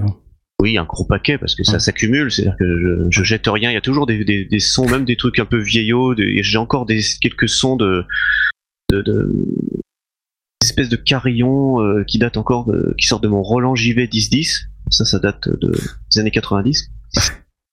Parce que voilà, quand, quand j'aime bien un son, euh, que je trouve pas mieux, mais, mais, mais pour la, la plupart des, des sons orchestraux, euh, ça a été fait sur East West, euh, Quantum Leap, euh, Symphonic Orchestra, D'accord, ouais. version euh, Platinum euh, oui, complète où on avait les, Gros truc.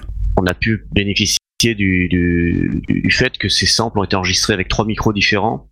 Ouais.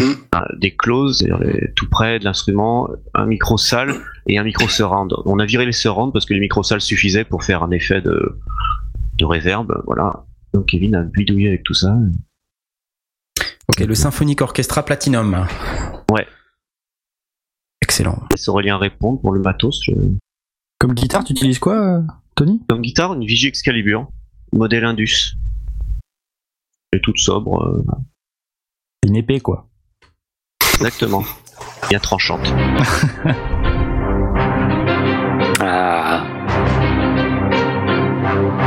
Donc ça, c'est les symphoniques orchestra. Désolé, c'est parti tout seul.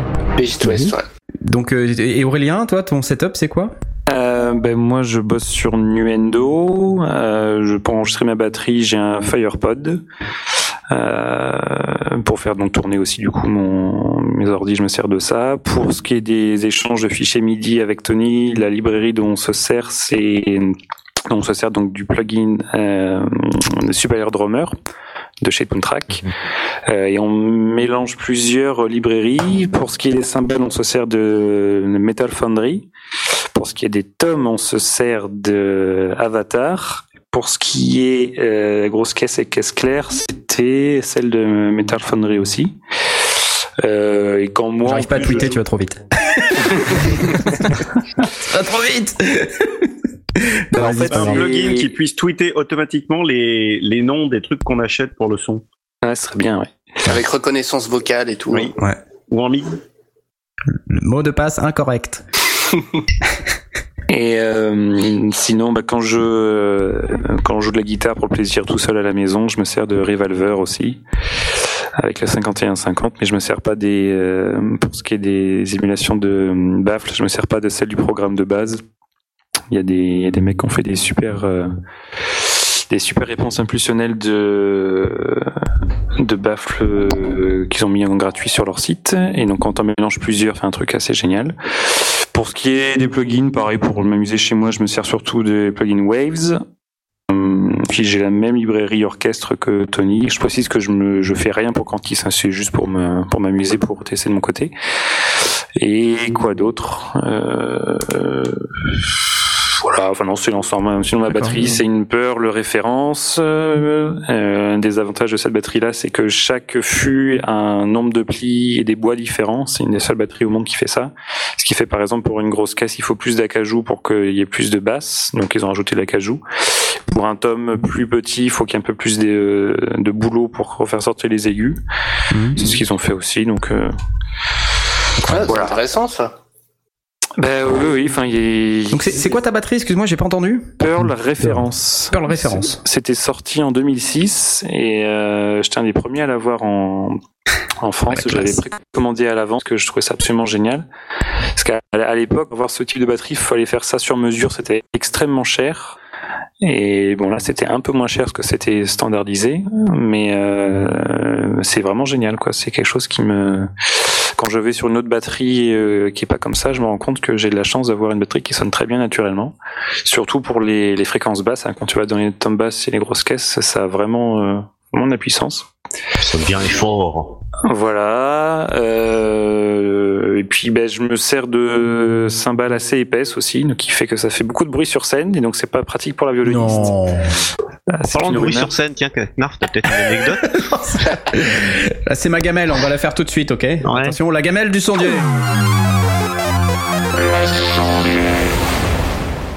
On va la faire tout de suite puisque t'as insisté. Ouais. Ma gamelle à moi, c'est euh, euh, Cantis fait son premier live. Et donc Tony, ici présent, me demande si je suis disponible pour sonoriser le concert. Alors moi, je dis ouais, super. Donc j'y vais. J'arrive donc euh, dans une salle. C'était où? À Montreuil, c'est ça? Euh, non, c'était dans le 93, effectivement. La salle main d'œuvre à Saint-Ouen. C'était à main d'œuvre. Ouais.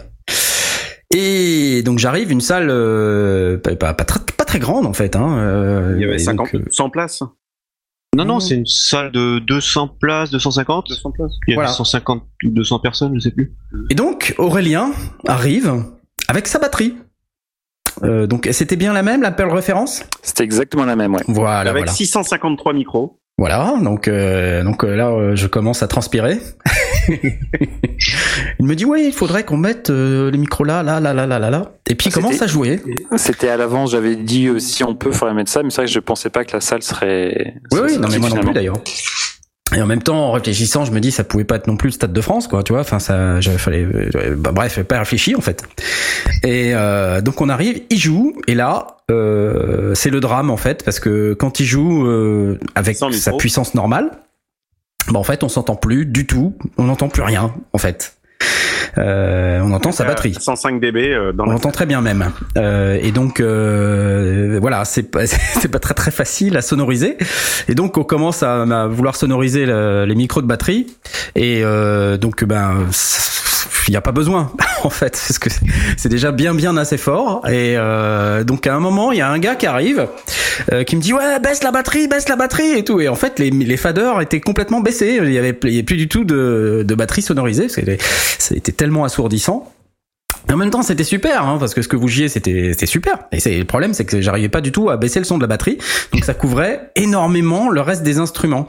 Et comme on était déjà euh, relativement fort, je pouvais pas non plus monter tout le reste sans euh, que, enfin, l'audience perde 90% de son audition. Euh, en quelques minutes et donc voilà et il se trouve que le gars qui est venu euh, me voir pour me dire baisse la batterie baisse la batterie c'était Kevin. Copfer et donc voilà, notre entrée en matière, ma, ma- ma prise de connaissance de Kevin, euh, c'était le gars qui vient me voir et qui me dit putain mais tu fils tu fous là, t'es nul. donc euh, voilà, bah, je l'ai pas très bien pris au, au début, à vrai dire. Et, Ouais, euh, mais bon après ça s'est bien passé.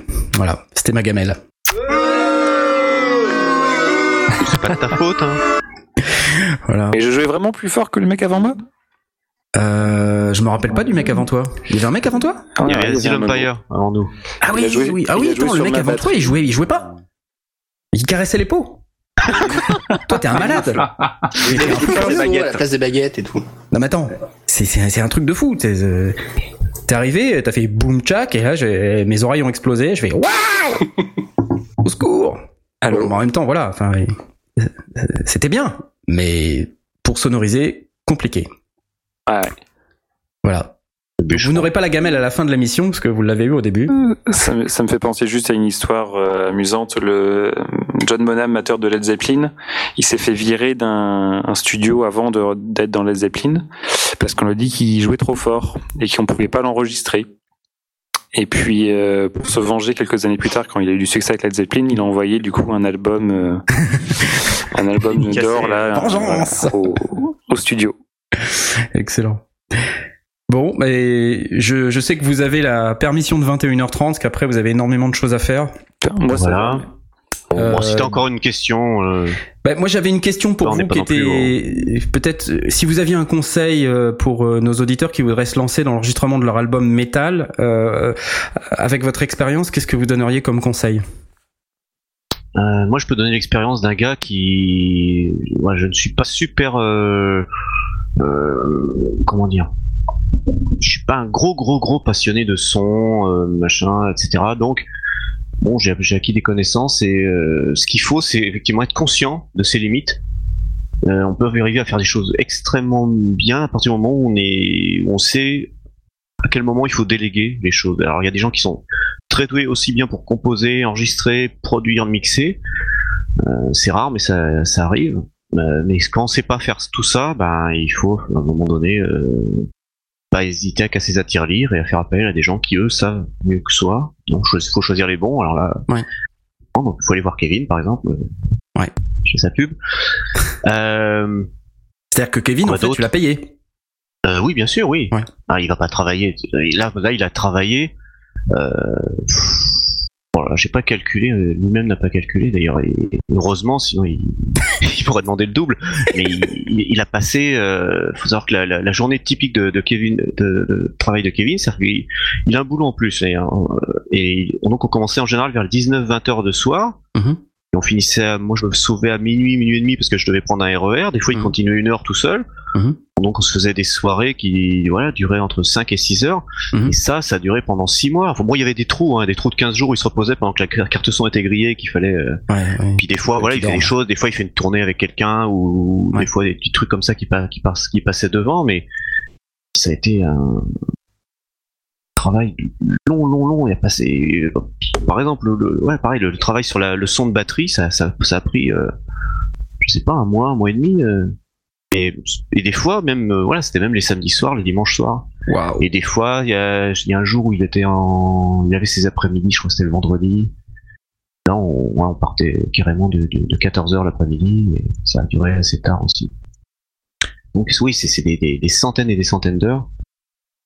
Oui, c'est normal qu'il soit payé. Bon, il, il pourrait, euh, il aurait pu se, il pourrait se positionner comme un, un membre du groupe et dire non, mais vous me payez sur les, vous mettez un, mettez un pourcentage sur le disque. Bon. Mais non, mais c'est intéressant En parce général, fait, un, un ingé son, en général, non, il fonctionne pas comme ça. Il, il se fait payer soit à l'heure, Ouais. soit au forfait. Et avec Kevin, j'ai la chance, il m'a fait ça au forfait. Parce que si c'était à l'heure, bah, je suis Ouais, endetté pour 10 ans, là. mais, mais, mais du coup, même, même si c'est au forfait, c'est quand même euh, payant. Mais ce qui veut dire qu'en fait, dans ta démarche, toi, tu Oui. dis, je veux faire appel à des professionnels, à des mecs qui savent. Oui. Je vais pas me prendre la tête à faire des trucs euh, à dessous et, euh, et des trucs qui vont pas marcher. Donc, Ah euh, je vais y aller franco, quoi. Ah Bah oui, oui, mais c'est obligé, ça. Ouais, mais tu sais, c'est pas la démarche de tout le monde. Effectivement, ouais, faut le savoir, faut. Donc, un conseil, finalement, c'est casser votre tirelire. Eh ouais, ouais, oui. Ou alors, sauf si vous êtes surdoué euh, du son, gourmand, faut avoir un côté euh, que vous avez beaucoup là dans, cette émission là, parce que j'avais écouté un peu vos, précédentes émissions. Faut être un boulimique, faut se renseigner, euh, voilà, voir tous les plugins qui sortent, faut les tester, faut avoir du temps à perdre, à, une passion donc pour ça, à bidouiller les trucs, à trifouiller, à trifouiller, et puis ça forge l'oreille. Mais même, là, on n'est pas égaux au niveau de l'oreille. Moi, j'ai, bon, je pense que j'ai une bonne oreille, mais je, sais que Kevin entend des trucs, des ingé- les vrais ingé-sons de métier entendent des trucs que je n'entends pas. Ils vont trifouiller un machin et me dire, t'entends la différence? Bah non. Et eux-mêmes vont me dire, mais moi, quand j'entends machin euh, qui fait ton, le mastering, il y a pas, il y a une, pyramide humaine de gens qui ont des oreilles plus ou moins euh, développées. Voilà, faut savoir euh, se positionner par rapport à ça et être assez modeste pour déléguer quand on, quand on a des limites. Excellent. Et aussi, euh, effectivement, ne pas confier son travail à n'importe qui, parce que peut aussi, je pense, tomber sur des baltringues qui vont dire ouais, je suis un gestion professionnel, j'ai le diplôme. Il y a peut-être des gestions qui ont un diplôme et qui, Ouais. pour autant, ne sont pas forcément capables de faire. Le... Important, effectivement. Et moi, j'ai eu du bol, euh, vraiment du bol dès le début. Je suis tombé sur Kevin, qui est voilà. Et il avait un pédigré déjà, voilà. Il avait, Ouais. déjà, euh, il avait déjà commencé à produire les albums d'Adagio, donc je savais que j'avais pas affaire à Ouais. quelqu'un qui, T'avais pas à faire un baltringue? Non, non. Ou alors j'aurais pu ouais, tomber sur quelqu'un qui était très bon, mais dans un autre genre. C'est pareil, Mhm. pour avoir un, son métal en France, bah, il y, y en a pas beaucoup. Il, il Mhm. doit être 4 ou 5 des, des gens qui savent vraiment bien mixer un album métal et faire en sorte qu'il sonne et qu'il n'ait pas l'air euh, Ouais. ridicule par rapport aux autres productions internationales. Et ça implique ce qu'on disait tout à l'heure, effectivement, que le- le- le- les sons se ressemblent un peu, mais pff, presque dire que c'est un peu normal, parce que quand on veut bosser avec du matos euh, top qualité, ben ouais, les choses finissent par un peu par Ouais. se ressembler, et puis il y a des modes aussi. Il faut pas être trop trop différent non plus, euh, parce que si on fait un truc, euh, voilà, que, que la cause caisse claire sonne, comme- sonne comme dans les années 70, Ou comme. Saint-Anger. ou comme quoi? Ou comme Saint-Anger. Ah bah voilà, voilà, voilà le bon exemple. Il- Euh, parlez ouais. pas cet album. On écoutait un peu Black Sabbath euh, pendant la préparation de l'émission. Et justement, des morceaux des années 70, et effectivement, ça sonne pas tout à fait pareil que les morceaux métal d'aujourd'hui. Aussi une légère différence. Ça n'empêche pas ces albums d'avoir un feeling énorme, hein, ceci dit, et c'est très bien, mais voilà, maintenant si on, sonne un- si on sort un album aujourd'hui qui a- et qu'on cherche un son comme ça, 70, il va avoir un côté vintage et il va intéresser que... Ouais. Je sais pas, c'est peut-être à tenter, moi je dis ça, j'en sais. C'est ce qu'a fait euh, Halloween avec son dernier album. Je crois qu'ils ont volontairement fait une batterie qui sonne un peu, un peu datée. Parce Ah oui c'est- Ouais, c'est. J'ai pas entendu, C'est mais- surtout un public de façon qui est un peu âgé, donc je pense que tu leur faisais une batterie trop moderne, ça- ils auraient eu peur sans doute. Mais je Ils ont comprends, vieilli ouais. avec leur public. Bah ouais, ouais. Et, mais ça, ça aussi c'est logique, même euh, je- moi je suis fan d'Iron Maiden et ils peuvent pas non plus avoir un son de, je les vois pas avec un son de batterie euh, à la Meshuga, à- ou même à la Cantis, quoi. Il leur faut que Bon bah merci Faut, en tout cas euh, messieurs. Euh, je- Est-ce que du coup, sur le long terme, euh, j'en reviens à ma question de, de la convergence, est-ce que euh, vous serez capable de singulariser un son qui durera finalement comme Maiden ou, ou- ou comme Halloween ou est-ce que les groupes modernes n'ont pas le danger de devenir des groupes qui seront toujours à courir après la mode et où vous singulariserez jamais un son? Bonne question. Pas la réponse. Je m'interdis. La réponse, ça sera au quatrième album, c'est ça? Non, non, mais j'en sais rien. Franchement, j'ai aucune idée. Je, moi, les, non, c'est une, c'est une affaire de compo. Euh, il se peut que, que dans l'avenir, je, façon de composer évolue, mais je, je peux pas prédire vers, quoi ça ira.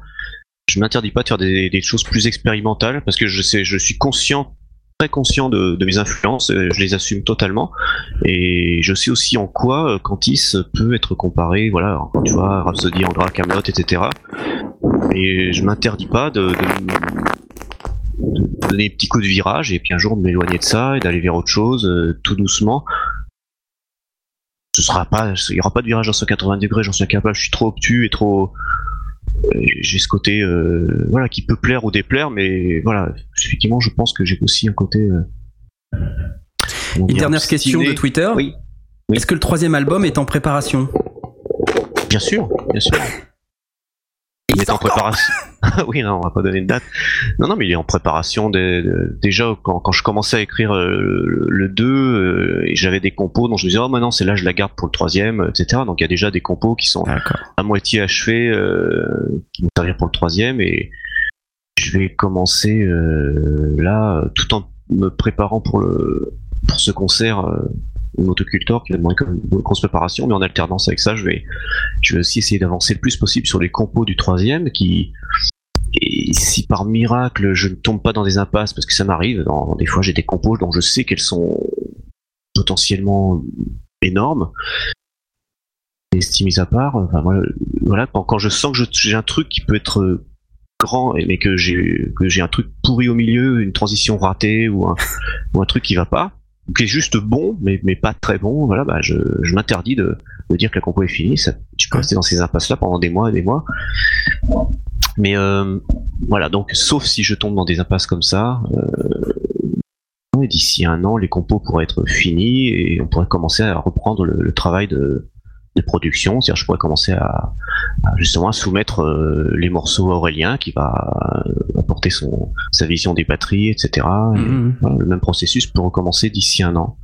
Mais euh, c'est bien du conditionnel. hein, c'est je vais pas Ouais, faire des promesses. On a hâte en tout cas. Et euh, donc euh, je, je, je suis euh, très heureux que vous ayez pu venir ce soir. Je, je me rends compte que ça, on a largement dépassé 21h30. C'est pas grave.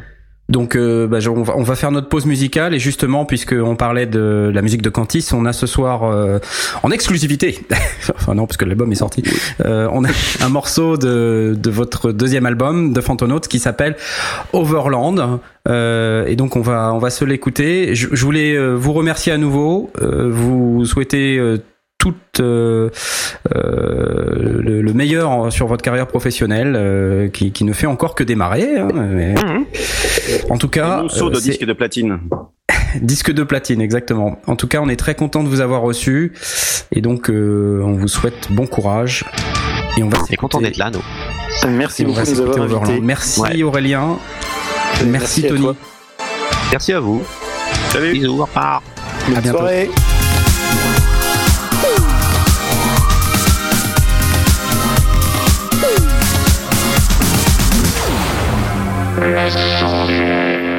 Et bienvenue dans cette euh, septième émission des sondiers dédiée au son métal. Alors on a de la chance, Aurélien euh, peut rester avec nous encore quelques minutes. Merci Aurélien. De rien. Et donc tu vas pouvoir répondre euh, à Stéphane qui, dans son dans son caractère très provoque, nous a préparé une petite chronique parce qu'il a une théorie. Est-ce que tu peux nous en dire un peu plus, euh, mon cher Velf Oui, absolument. Parce qu'en fait, quand euh, j'ai vu le thème de cette émission, euh, le son métal, je, me suis dit, bah, tiens, ça m'intéresse vachement, j'adore le métal. Et je me suis dit, mais qu'est-ce que c'est finalement le plus petit dénominateur commun du son métal? Et finalement, est-ce qu'on peut le définir en tant que tel? Et c'est pour ça que j'en suis arrivé à la, à la conclusion que le son métal n'existe pas. Euh, parce que quelque part, vu le- le- la prolifération de groupes qu'il y a euh, sur sur sur ce genre depuis euh, maintenant presque un demi-siècle, euh, il y a toujours un, un, un contre-exemple. Et, et finalement, euh, on se dit, bah voilà, euh, le métal, c'est euh, c'est des gens qui jouent vite. Donc il y a, y a ouais, mais bon, il y a quand même euh, des groupes qui jouent plutôt lentement. Euh, le métal, c'est globalement un gros son de guitare. C'est quand même s'il y a un plus petit dénominateur commun, c'est probablement un gros son de guitare. Mais euh, dans le rock classique, il y a des gros sons de guitare aussi, donc c'est pas pour ça que c'est métal, euh, avec euh, des guitares qui sont qui sont saturées, avec pas trop de reverb parce que sinon on n'entend plus rien. Dans le métal, il y a du kick sur la batterie parce que l'important c'est pas la, la résonance de, de la grosse caisse, c'est son attaque, c'est ça qui donne le rythme et l'impulsion. En même temps, il y a des groupes de, de, de progressive metal où c'est pas forcément vrai. Bon, euh, le métal, il y a de la basse, euh, soit en, en lead basse pour euh, pour conduire le truc, soit en soutien souvent à l'octave de la guitare, mais pas dans tous les cas. Et puis encore une fois, il y a d'autres styles que le métal qui qui font ça. C'est un son qui est souvent très compressé plusieurs fois avec de la compression sur chaque instrument et d'autres compressions de mastering, mais c'est pas le seul à faire ça. Et puis euh, la surcompression historiquement, ça vient plutôt du, euh, du passage sur la bande FM. C'est pas une démarche artistique en, soi euh, qui a conduit à, à compresser, à compresser. Euh, donc voilà, en fait, c'est une vraie interrogation et, et, on est sans doute là pour y répondre. C'est pour ça que je dis euh, le son métal euh, n'existe pas. Et en y réfléchissant, je me suis dit, et, et d'ailleurs c'est bien parce que je pense que quand on a parlé de Cantis, on, on a insisté sur ce point-là L'important dans le son métal, c'est que comme c'est du gros son, et, quand même globalement le métal c'est du gros son, c'est du gros son qui doit être précis. Et, que ça soit des groupes vintage ou, ou des groupes modernes, les groupes qui ont réussi, c'est des groupes qui ont du gros son avec de la clarté, où on distingue tout le monde dans le mix, où même s'il y a des sons saturés, ils se marchent pas les uns sur les autres, et c'est même même si on utilise une tronçonneuse, un motoculteur et un marteau piqueur, on les entend clairement. Et, et, voilà, c'est peut-être ça, pour résumer, euh, le métal, c'est la clarté dans le merdier. Voilà. Donc en fait, même je les groupes que... de grindcore qui ont du succès, tu penses que on les entend bien, c'est précis? Oui, et il y a des groupes qui sont. Euh, alors moi, je, je, cite souvent Nile parce que c'est ma limite haute de ce que je peux entendre en termes de gravier dans la machine à laver. Mais euh, Nile, euh, groupe de, de, de Carl Sanders, qui c'est très très très saturé, c'est très rapide, enfin c'est vraiment du et en même temps c'est hyper bien ficelé, c'est hyper bien mixé et, et, quand on se donne la peine de se faire un peu saigner l'oreille pendant quelques minutes ou quelques heures pour rentrer dedans, on se rend compte que c'est précis. Donc c'est un peu euh, voilà, c'est c'est un peu ma théorie. Quoi. Et tout le monde va me flageller, me jeter des orties et me dire que j'ai raté des trucs. Alors ça c'est Nile. Nile en fait c'est produit par l'ancien producteur de Queen. Et c'est un mec qui fait vraiment pas du tout de métal habituellement et il en fait qu'avec Nile. Et c'est intéressant comme exemple parce que je, en fait, le batteur c'est un bon copain à moi et j'en ai parlé avec lui il y, a, il y a un petit mois. Il me disait que justement lui il supportait pas toutes les productions modernes en métal parce que tout était surproduit. Et eux volontairement ils essayent d'avoir quelque chose d'assez naturel. Mais ouais je comprends ce que tu veux dire dans le sens que c'est très euh, très saturé et très intense quoi.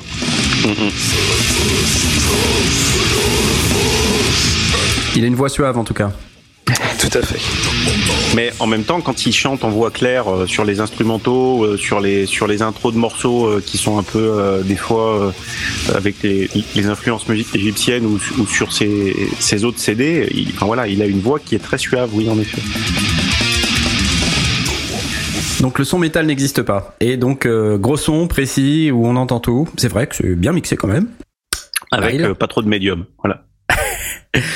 En parlant de médium, donc c'est bien que t'en parles parce que euh, finalement, alors, moi, moi je suis pas totalement d'accord avec ça. Enfin, je, le, le, le, coup du son métal n'existe pas.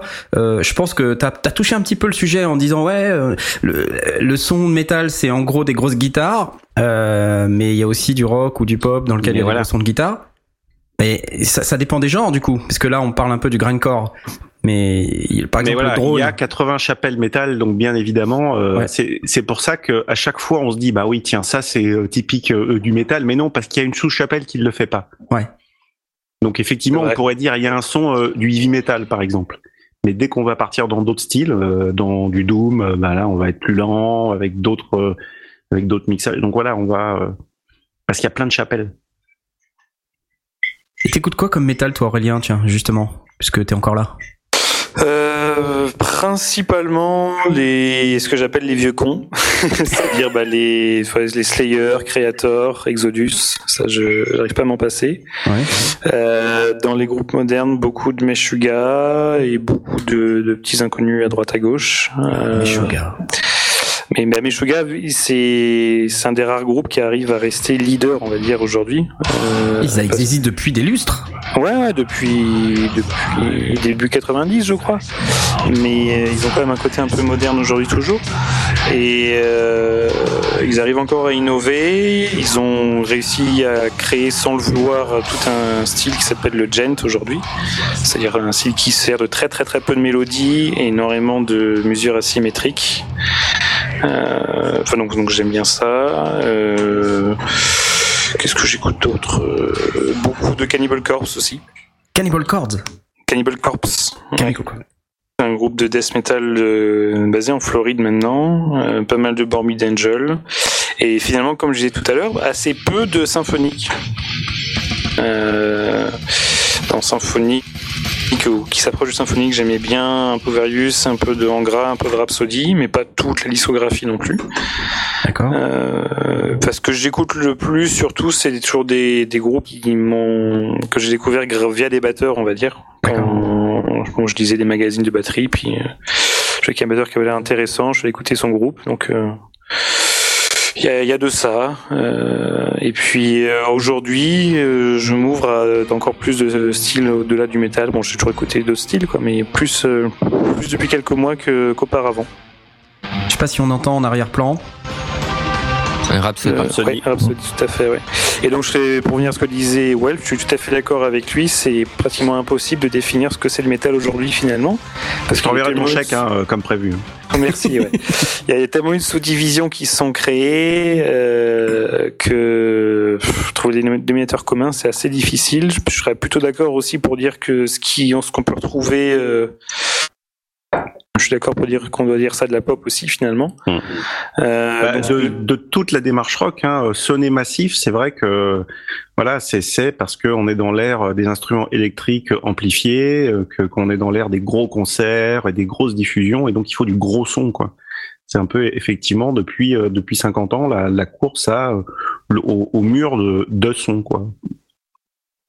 Dans tous les, les styles musicaux euh, modernes, quoi. Mhm. Bah, c'est ça qui attire le- l'oreille, quoi. C'est euh, c'est peut-être pour ça qu'ils le recherchent. Mais euh, ouais, c'est pas facile à définir parce qu'il y a de plus en plus de, de groupes aujourd'hui justement qui reviennent à, un son un peu un peu années 70. C'est une grosse mode. Et euh, du coup, cette euh, course, on va dire, elle prend un, un tournant un peu différent parce qu'avant, justement, on cherchait à avoir le, le, le son le plus moderne possible. Et puis même pendant un temps, il y avait la course au à la surcompression et du coup tout était paraissait très très puissant hein, mais dynamique donc c'était c'était écrasé et aujourd'hui oui puisqu'on est arrivé trop dans le moderne il y a beaucoup de groupes qui essaient de revenir vers un son plus ancien. Euh, Je pense au- aussi que l'influence folk euh, et, et la mode des, des, des instruments à, à cordes et à, et à vent dans le métal par le folk, le fait que, c'est- que ces instruments-là, ils aient besoin de beaucoup de dynamique finalement pour, pour sonner, quoi, euh, fait qu'on peut pas surcompresser. Du coup, ben voilà, il faut euh, effectivement quand on veut en mettre, on peut pas surcompresser comme n'importe quel morceau de métal. Ouais, ouais. Et puis ça sonne euh, toujours agressif malheureusement. Comme tu dis, vu qu'il faut que ce soit folk et un peu un peu plus calme dans l'ensemble, il faut, faut revenir à une dynamique un peu plus grande. Quoi. Et puis c'est quelque chose qui se vérifie aussi sur d'un point de vue du consommateur, on va dire. De plus en plus de, de gens se mettent à racheter du vinyle. Alors le vinyle en soi, ça n'a aucune différence de de son réel, mais ce qui, ce qui se passe dans les masterings, c'est que aujourd'hui on fait deux types de mastering, un pour le CD et un pour le vinyle. Et en gros, bah, pour le CD, on, on fait un mastering qui euh, correspondrait, comme tu disais, à quelque chose qui devrait passer à la radio, donc toujours très compressé. Alors que sur les vinyles, puisqu'ils savent qu'ils ont affaire à un public un peu audiophile, ils ont tendance à beaucoup moins compresser l'ensemble et laisser plus de dynamique. Donc ça, plaît de plus en plus. On parlait tout à l'heure du son des années 70, là, et on, on parlait de Black Sabbath, là, je vais vous repasser un peu paranoïde.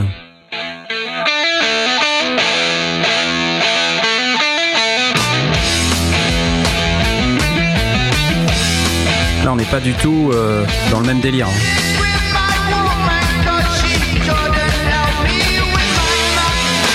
Avec le chanteur qui, qui chante à la cave, Enfin, c'est quand même. Mais euh, il chante un dans une plate reverb, euh, c'est Très, un son ouais. très typique des années 70, ça. avec le avec le Twitter cassé de la basse. euh, c'est ça. C'était quoi cette anecdote? C'est toi qui m'avais raconté ça, Velf oui, que en- non, mais c'était pas sur euh, c'était pas sur Paranoid, c'était sur Black Sabbath, donc leur premier album, l'album éponyme. Euh, Geezer Butler, euh, leur bassiste. Euh, donc il, il jouait sur une euh, sur une Hofner avec laquelle il manquait une corde puisqu'il n'avait pas d'argent pour se payer euh, une euh, euh, une quatrième corde, il en avait pété une. Et il avait un son que pendant des décennies des, gens ont essayé de reproduire, qui était euh, le son de basse sur l'album Black Sabbath. Et un jour, il a avoué qu'il avait un de ses haut-parleurs qui était cassé sur son cube de basse, enfin sur son ampli de basse. Et donc ça, ça faisait un son un peu comme ça, euh, distordu, grésillant, euh, assez bizarre, euh, qui était juste dû au fait qu'une des membranes était pétée. Quoi. Et donc voilà, ça, ça sonnait Black Sabbath. Voilà, donc c'est un extrait de l'album Black Sabbath de Black Sabbath. Mais maintenant, il y a des émulateurs euh, numériques qui reproduisent le son euh, du Twitter cassé. Le son de Twitter pété. Euh, donc c'est intéressant euh, parce qu'en fait on parle des différents types du son des années 70 euh, qui revient un peu à la mode parce qu'aujourd'hui on en a un peu marre du, du super compressé.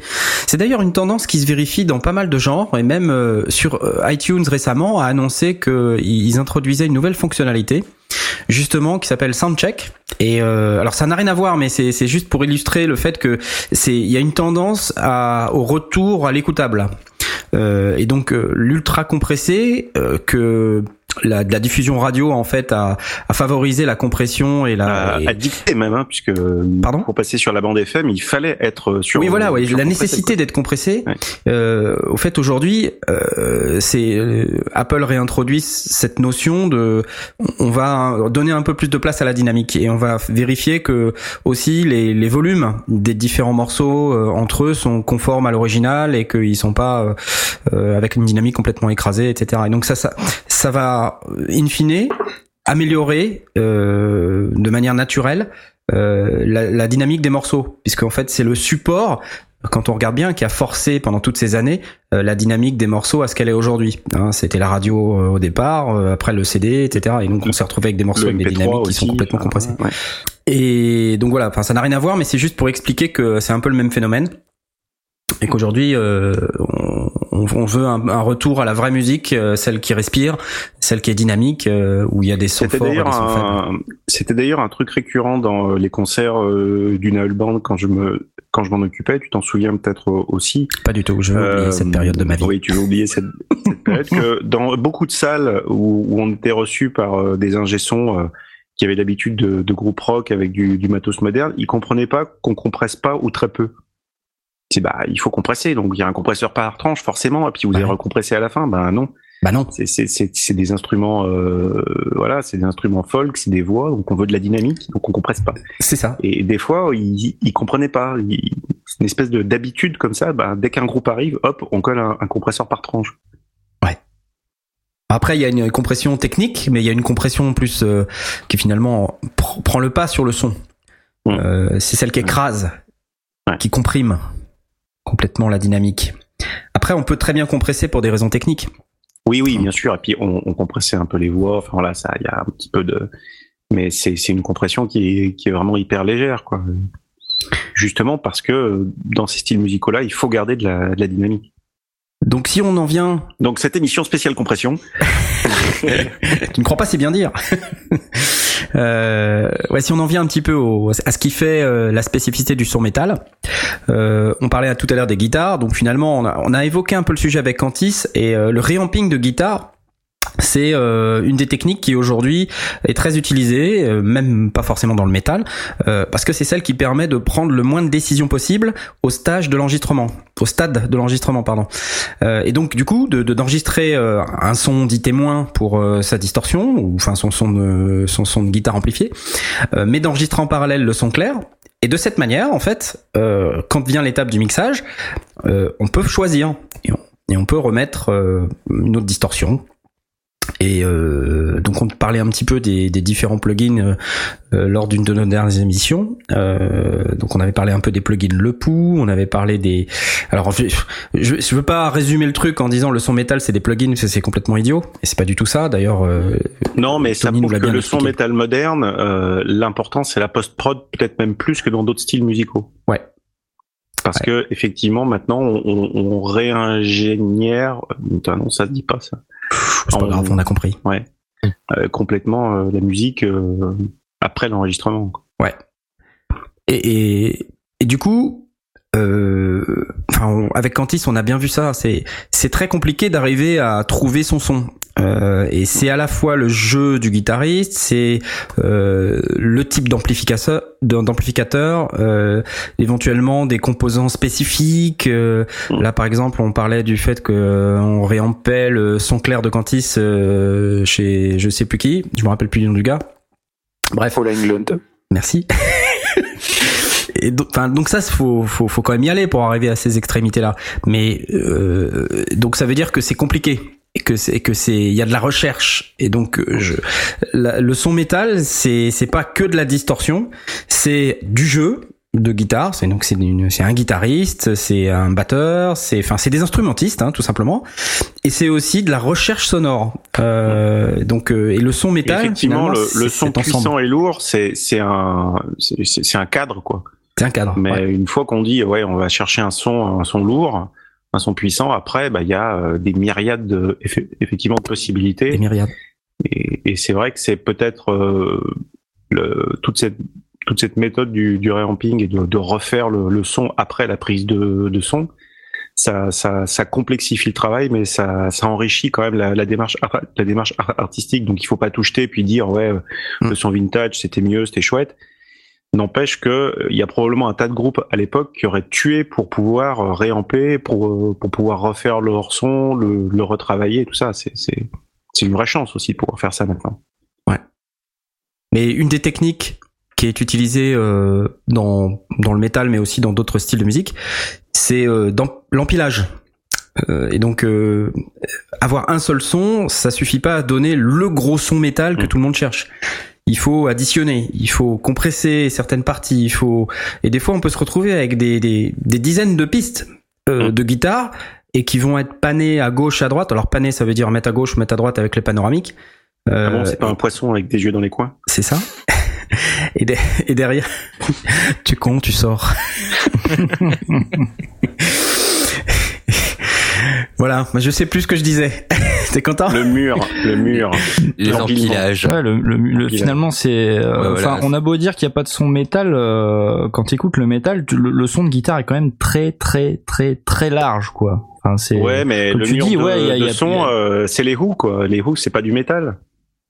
Oui, oui, oui, c'est sûr. Et, et c'est eux qui ont, qui ont mis des murs et des murs de- d'ampli Marshall euh, sur leurs concerts, à se péter les, les oreilles. Leur Baptiste a, a fini sourd, quoi. Enfin, ouais, on, dit- on dit aussi l'exception confirme la règle. Hein.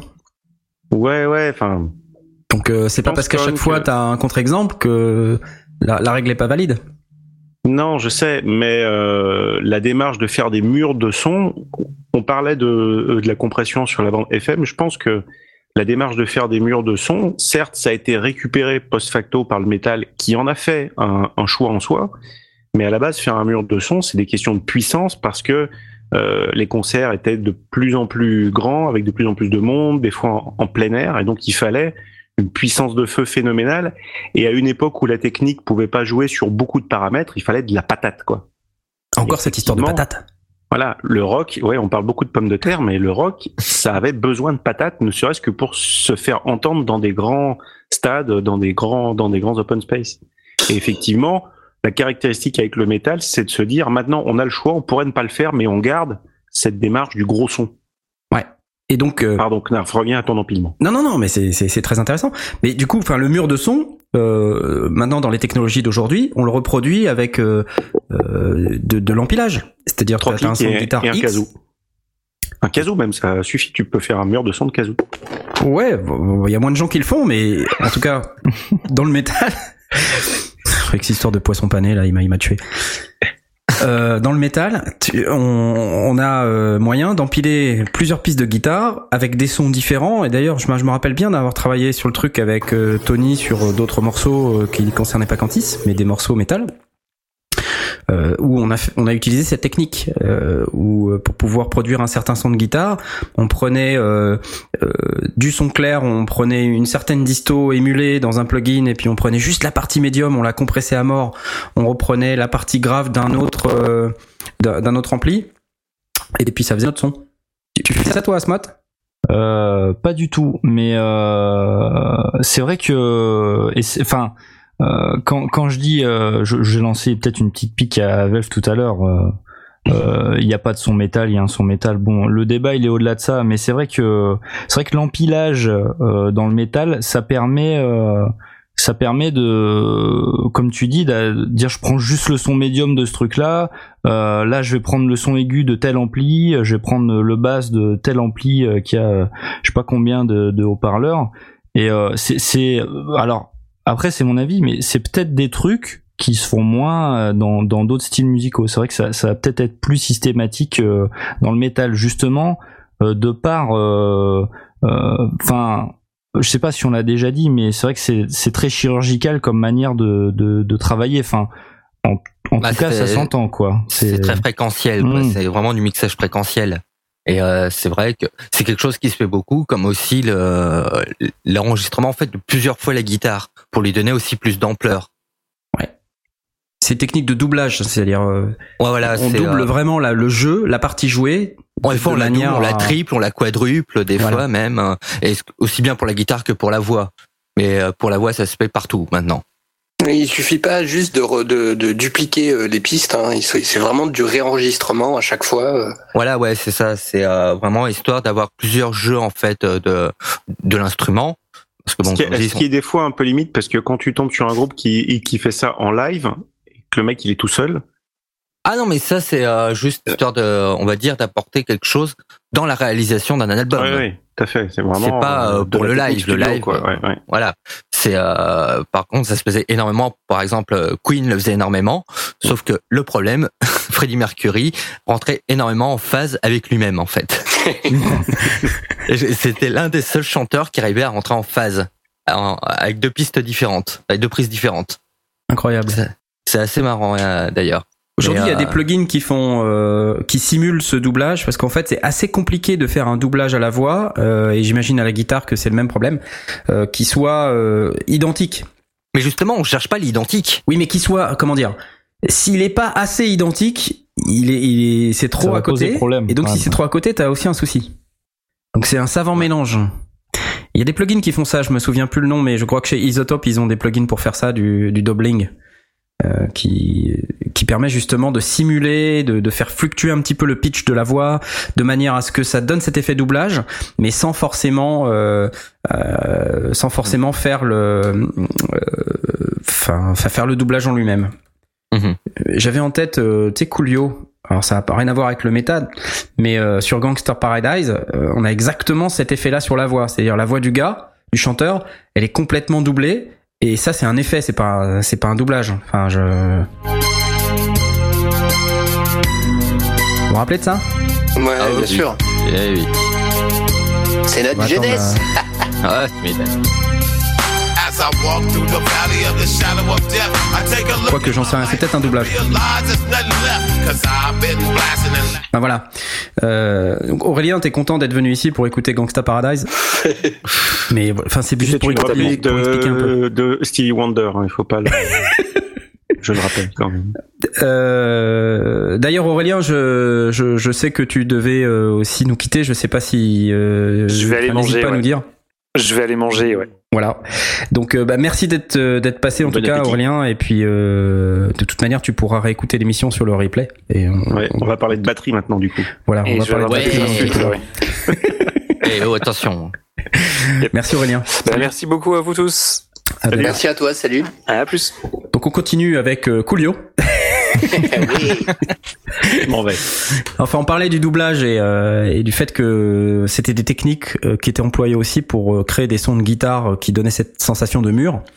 Euh, donc il y a des plugins, mais on peut faire aussi des prises multiples et ça n'a aucun rapport avec des triplettes qu'on branche euh, sur la prise. Mhm. Euh, effectivement, je me rends compte que maintenant on va parler de batterie, c'est un peu con. Non, mais il va Pourquoi falloir c'est qu'on parle de batterie après de basse et puis ben voilà un petit peu de chant à la fin quoi. c'est ça. Donc, qu'est-ce qu'on a à dire d'autre sur les guitares pour le son métal? Parce que Asmod, toi, t'es plutôt euh, consultant guitariste. Euh, consultant guitariste, euh, j'a- j'ajouterais que dans le métal, j'ai l'impression que le, le- le look de la guitare compte aussi pas mal. hein. Euh, c'est c'est rare que tu vois des vrai. mecs euh, avec des guitares en forme de cœur euh, jouer du métal. hein. C'est souvent bon, blindé de, de pics et de trucs euh, Bah, dans, dans tous les Pourquoi sens. pas dans le glam metal C'est concept Oui, en tout dans cas. le- Oui, à oui, part dans le glam il y en a, ouais. Effectivement, mais euh, Tu vois, c'est Euh, l'exception qui confirme la règle. voilà. Non, mais il y a des groupes comme Opus, par exemple, qui est un groupe de, de death progressif qui reste très simple autant dans dans le le look de leurs instruments que dans leur euh, que dans leur mixage. Et c'est tout à leur honneur quelque part. hein. Il y a des métalleux qui ont des euh, Les Paul, euh, qui ont... Ah, mais arrêtez de me foutre en l'air tous mes trucs à chaque fois, c'est pas possible. non, Non, mais, mais, bien tu as raison, c'est voilà, c'est ce que je disais au début. On est d'accord sur 80% du truc, mais ce qui est rageant avec le métal, c'est qu'il y a toujours Il y a toujours des contre-exemples. Il y a toujours deux ou trois chapelles où ah mais non eux ils font pas ça. Ouais. C'est clair, tu auras toujours des gars pour te dire, de toute façon, le son métal, c'est des EMG, des micro-actifs, euh, des, des doubles. Les SG. Alors que euh, pas forcément, pas forcément. Il y a des mecs qui font des, des solos de métal à la Telecaster avec des micros simples. Bon, pourquoi pas quoi. Après, euh, les, encore une fois, hein, c'est ce qu'on dira toujours, c'est que les oreilles euh, sont le seul juge quoi.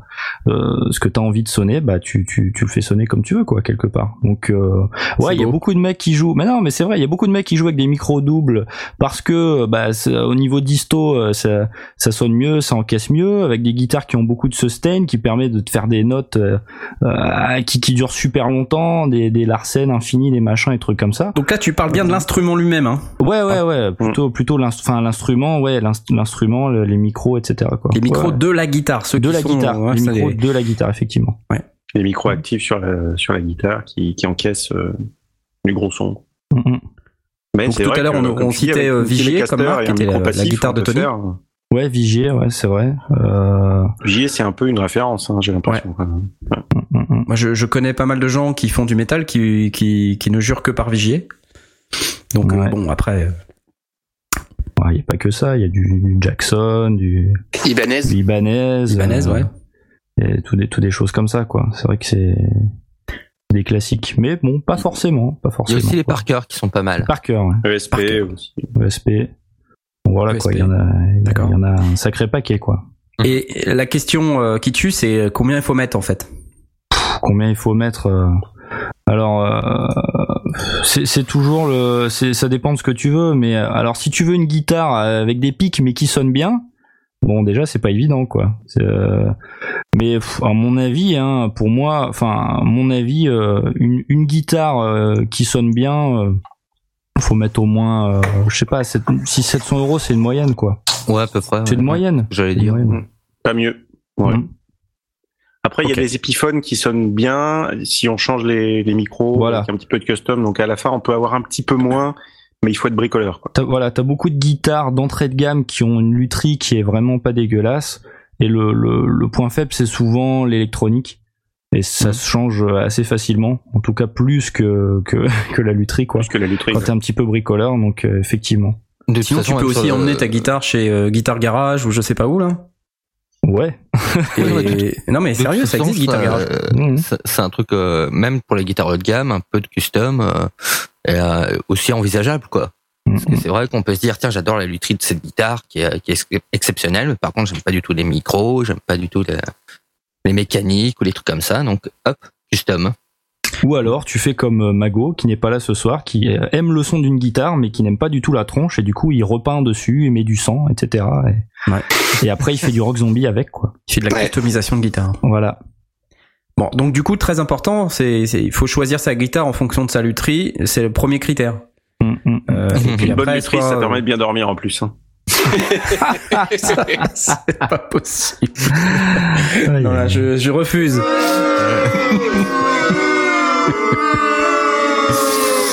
Oh. Non, et puis euh, au-delà, au-delà de cette blague absolument euh, pourrie, euh, Lamentable. tu vas pas forcément, tu vas pas forcément parler de la même guitare euh, si, si c'est pour de la guitare rythmique euh, que si c'est pour du solo. Euh, c'est vrai que dans des groupes comme Cantis où le- les mecs ils galopent très très vite à la guitare, il faut il faut des manches quand même relativement fins qui, qui soient des, des genres d'autoroute de la guitare quoi. Plus que si t'as si t'as un manche qui est une véritable bûche, ça va peut-être être un, un peu plus difficile de de- de- d'aller vite. Et euh, souvent les mecs, souvent les mecs, euh, les, les shredders et compagnie qui jouent très très vite, euh, beaucoup beaucoup de notes, ils ont des manches assez fins quoi. Voilà. Bah, les, les Jackson pour ça sont très bien. Par contre, c'est vrai que Effectivement. euh, une Fender serait très serait très bien pour les rythmiques.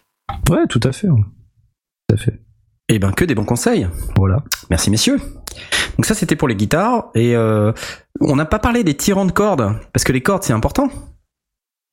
Alors oui, Mhm. les, les, Oui. les cordes c'est important. ouais. Plutôt dur ou plutôt mou alors pour du métal? Euh, ça dépend. Au final, Bienvenue dans les sondiers, hein. ça dépend.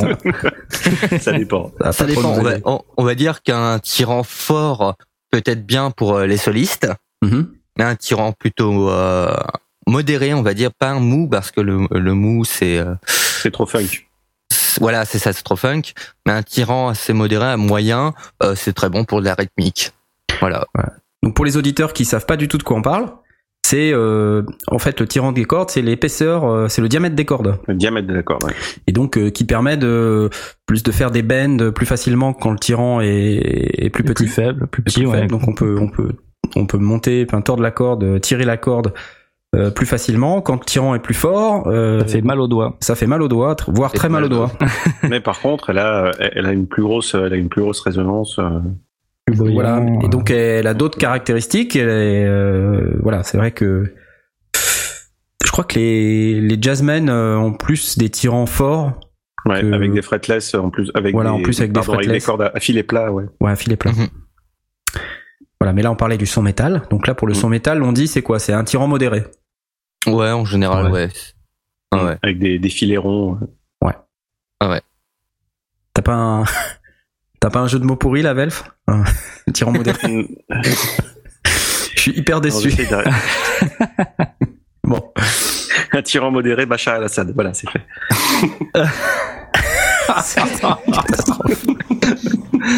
Ah non. Bon. Euh, voilà, on a parlé des guitares, donc c'était hyper intéressant évidemment. Moi, j'y connais rien en son métal, mais euh, Tu peux pas j'ai- dire ça eu- quand même de- depuis le temps. J'ai eu l'occasion de, de faire un peu de son métal euh, très rapidement. On en a parlé euh, dans des conditions de live assez catastrophiques avec Cantis, mais aussi euh, en studio. Euh, pas forcément avec un très très très franc succès. On parlait tout à l'heure de la, du côté chirurgical du métal et euh, de cet aspect empilage et euh, prendre des bouts de son par-ci, les, enfin de prendre par exemple dans sa guitare le médium de tel euh, ampli, le, la grave de tel autre ampli ou de telle distorsion. Euh, Il y a une analogie dans l'électro. Et donc c'est peut-être le seul euh, le seul truc avec lequel le métal a un point commun avec l'électro, c'est euh, on, fait aussi de l'empilage. Par exemple sur euh, les kicks, enfin les, grosses caisses, les boum boum boum. en électro, il y a un travail en général qui est assez important là-dessus.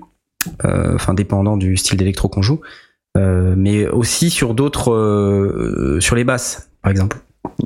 Alors les basses et les kicks, c'est vraiment les deux instruments en électro sur lesquels on porte énormément d'efforts pour essayer de faire sonner, euh, par exemple, enfin pour faire du dubstep, euh, on va avoir besoin d'une énorme, une énorme basse qui fait waouh waouh waouh waouh comme ça et qui va avoir besoin de beaucoup beaucoup de graves et en même temps qui va être euh, avoir beaucoup de distorsion et, et souvent distorsion et grave ça fait pas ça fait pas bon ménage. Ça fait pas très bon ménage. D'ailleurs, les, Mm. les, en, en général, encore une fois, euh, dans, dans le métal, la basse a pas trop d'effet et, et pas trop de distorsion, justement. Ouais.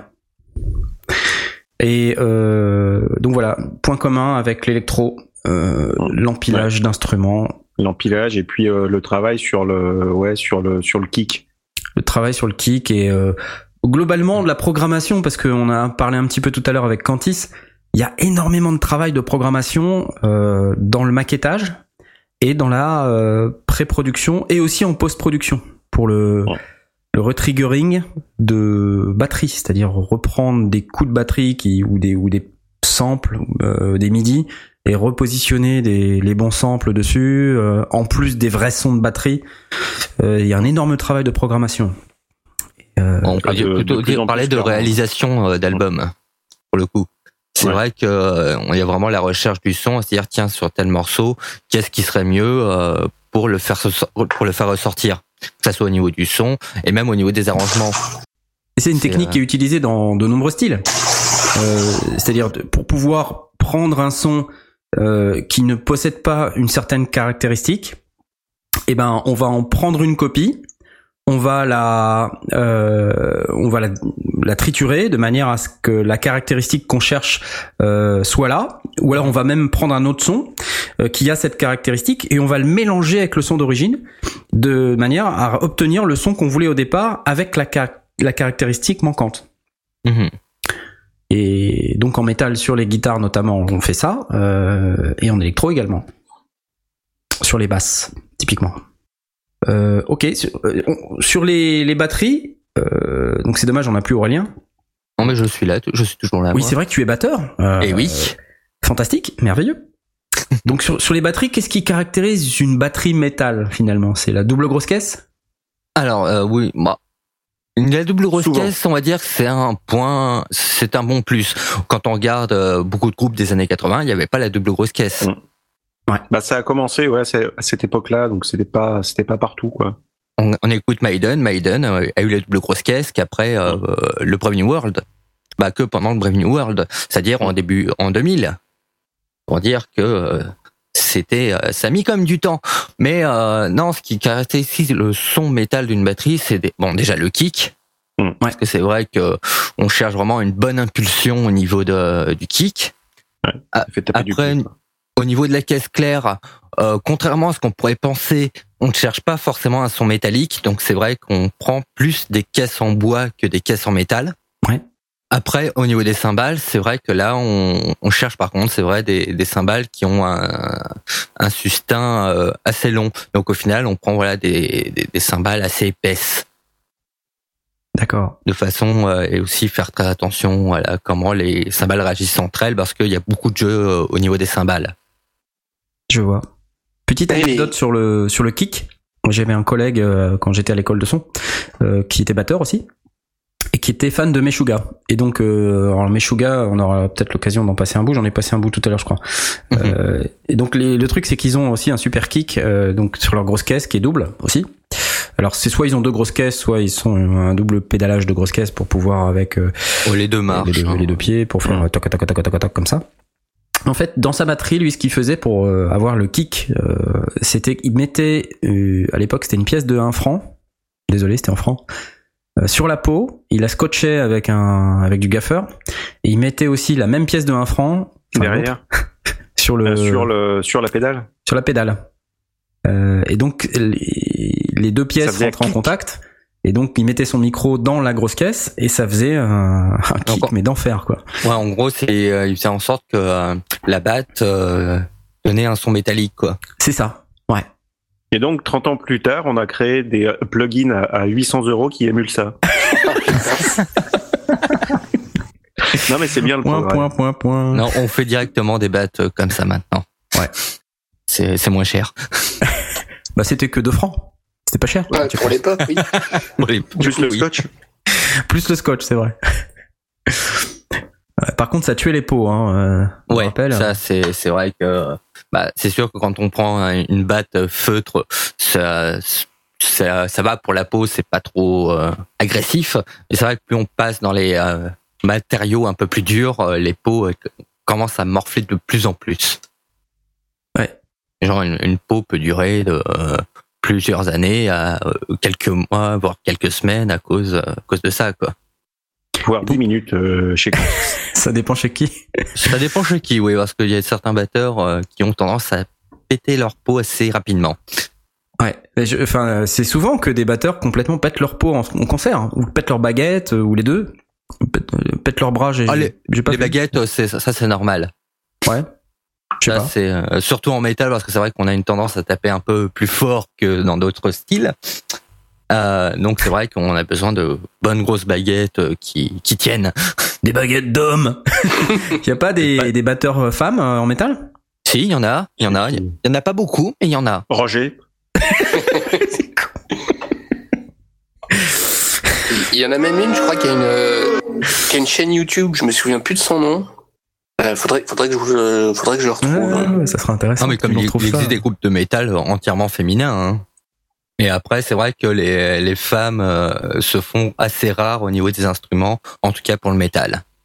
Quel dommage. Bah, à la fois pour la batterie et pour, et, et pour la basse, même si euh, le, le nouveau bassiste de Cantiste est une bassiste, euh, c'est assez rare aussi que- qu'il y, ait des- qu'il y ait des bassistes féminines dans les groupes de, de métal. Moi, j'avais encore une question niveau batterie, euh, parce que je vois qu'on est en train de, de glisser doucement.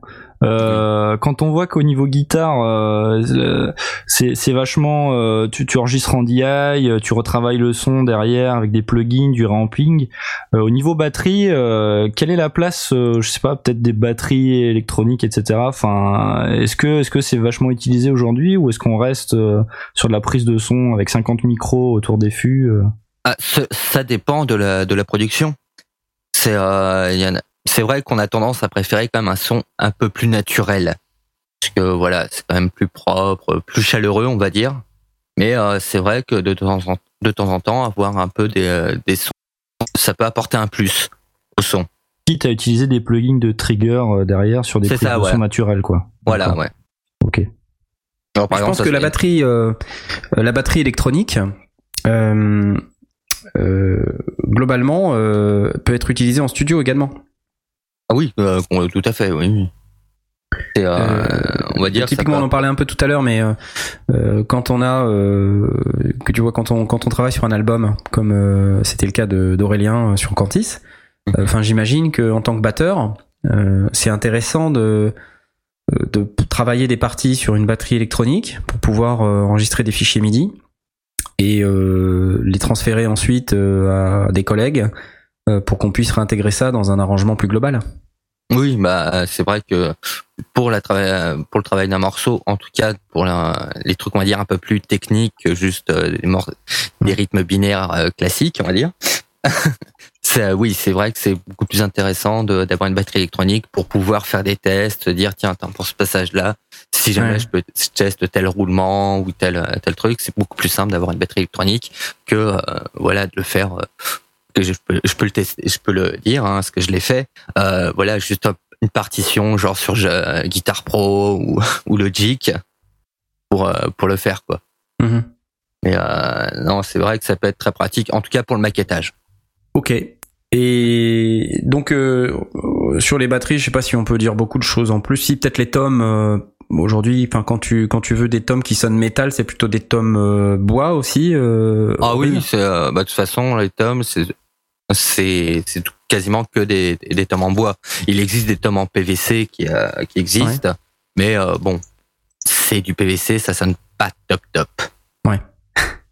C'est au contraire, on préfère un son euh, plus chaleureux, donc euh, pour ça, faut Ouais. aller vers le bois. Donc pour avoir le grave, euh, Avoir un, on, a, on a Ah, effectivement besoin d'avoir. euh, Après, ça dépend quel tome. Genre le tome le plus aigu, on, cherche au contraire un son un peu plus précis, euh, Mhm.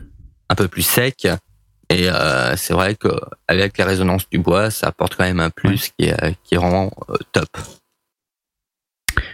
Ok, donc ça c'était pour la partie plutôt batterie. On a fait, on a parlé un peu de la guitare, on a parlé un peu de la batterie. Euh, les cymbales, on, on a dit que euh, on cherchait plutôt des, des cymbales euh, qui avaient plus de sustain. Euh, Il y a peut-être des, des cas particuliers euh, de, de batteurs qui cherchent parce que les petites cymbales euh, qui font les petites splashes, on en voit aussi sur certains sets de batterie métal.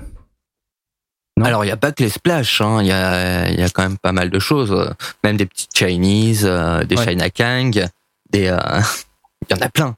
En fait, euh, on va dire qu'un bon batteur métal a quand même un, un set de cymbales assez large et qui peut correspondre quand même à pas mal euh, de situations, pas mal d'ambiances différentes. En tout cas, après, ça dépend aussi encore le style. Parce Ouais. que, euh, pour un, un style, on va dire, plus trash euh, ou heavy, euh, on va dire que deux, deux crash, une, une Chinese quand même assez grosse, Ouais. euh, et une splash ou deux, ça suffit largement. Mais euh, pour d'autres styles, c'est vrai qu'on cherche à avoir vraiment à élargir ses, ses sonorités. Je vois. J'ai Et- retrouvé la, la demoiselle euh, qui joue de la batterie. Elle Ah. s'appelle euh, Metal Cohen, M-E-Y-T-A-L-C-O-H-E-N. C'est son vrai prénom, elle s'appelle vraiment Metal. C'est d'ailleurs très rigolo. Et euh, voilà, elle a son compte YouTube, je tweete le lien. Metal Cohen. 118 vidéos. Alors qu'elle a un, son- elle a un nom de circonstance. hein. Ouais, ouais, ouais, ouais. Et c'est son vrai prénom, c'est pas du tout un pseudo. J'imagine que ses parents étaient fans de Motorhead et de. Elle est Ouais, c'est possible, ouais. Voilà. Mais elle fait du Slipknot, euh, du système. euh, euh, elle est un peu plus dans le classique aussi, euh, Police, euh, Deftones. euh, elle fait du Muse. Enfin, elle fait beaucoup, beaucoup de covers de batterie. euh.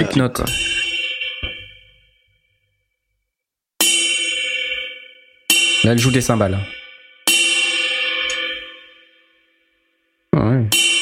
C'est pas mal. C'est Elle a pas quelques que atouts. ça. On va La dire. cloche de la raid, oui. C'est plus sympa avec l'image. C'est plus sympa avec l'image, ouais. Ouais.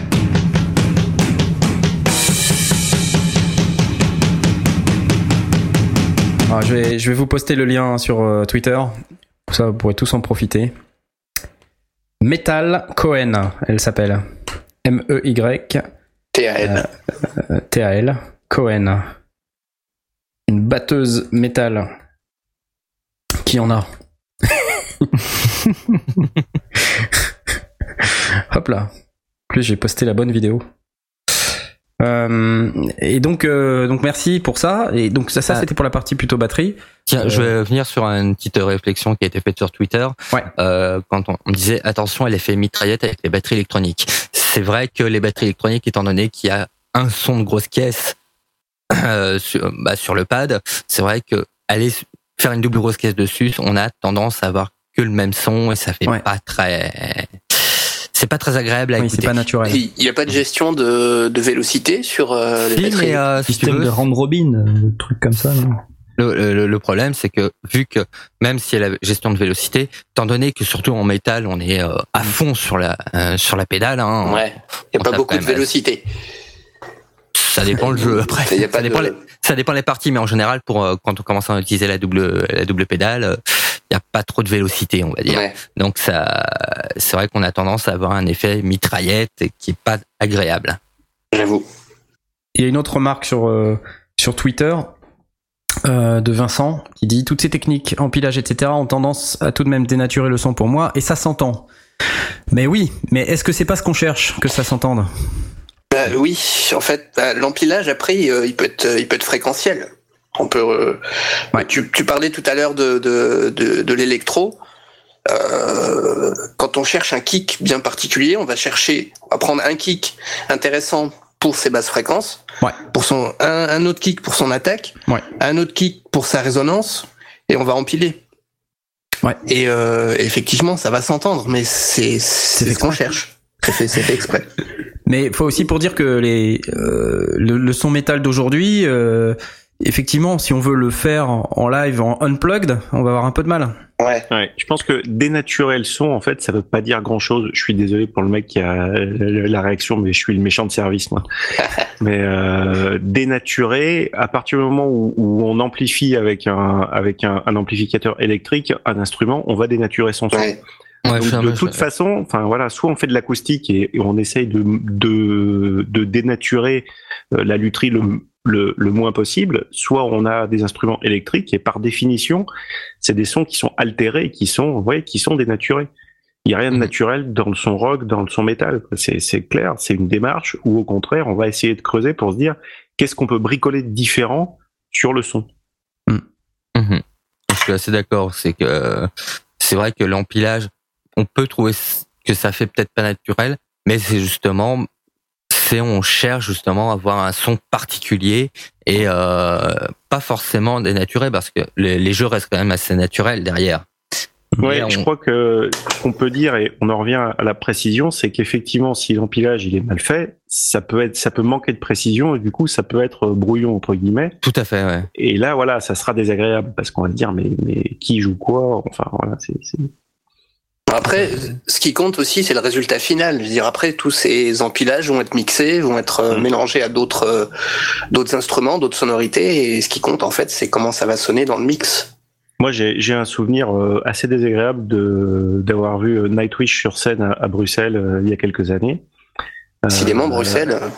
Ouais, et en fait, euh, bah, sur scène, ça sonnait pas, quoi. Parce que euh, par rapport à leur production de, euh, d'albums, bah, il manquait des trucs, quoi. Clairement.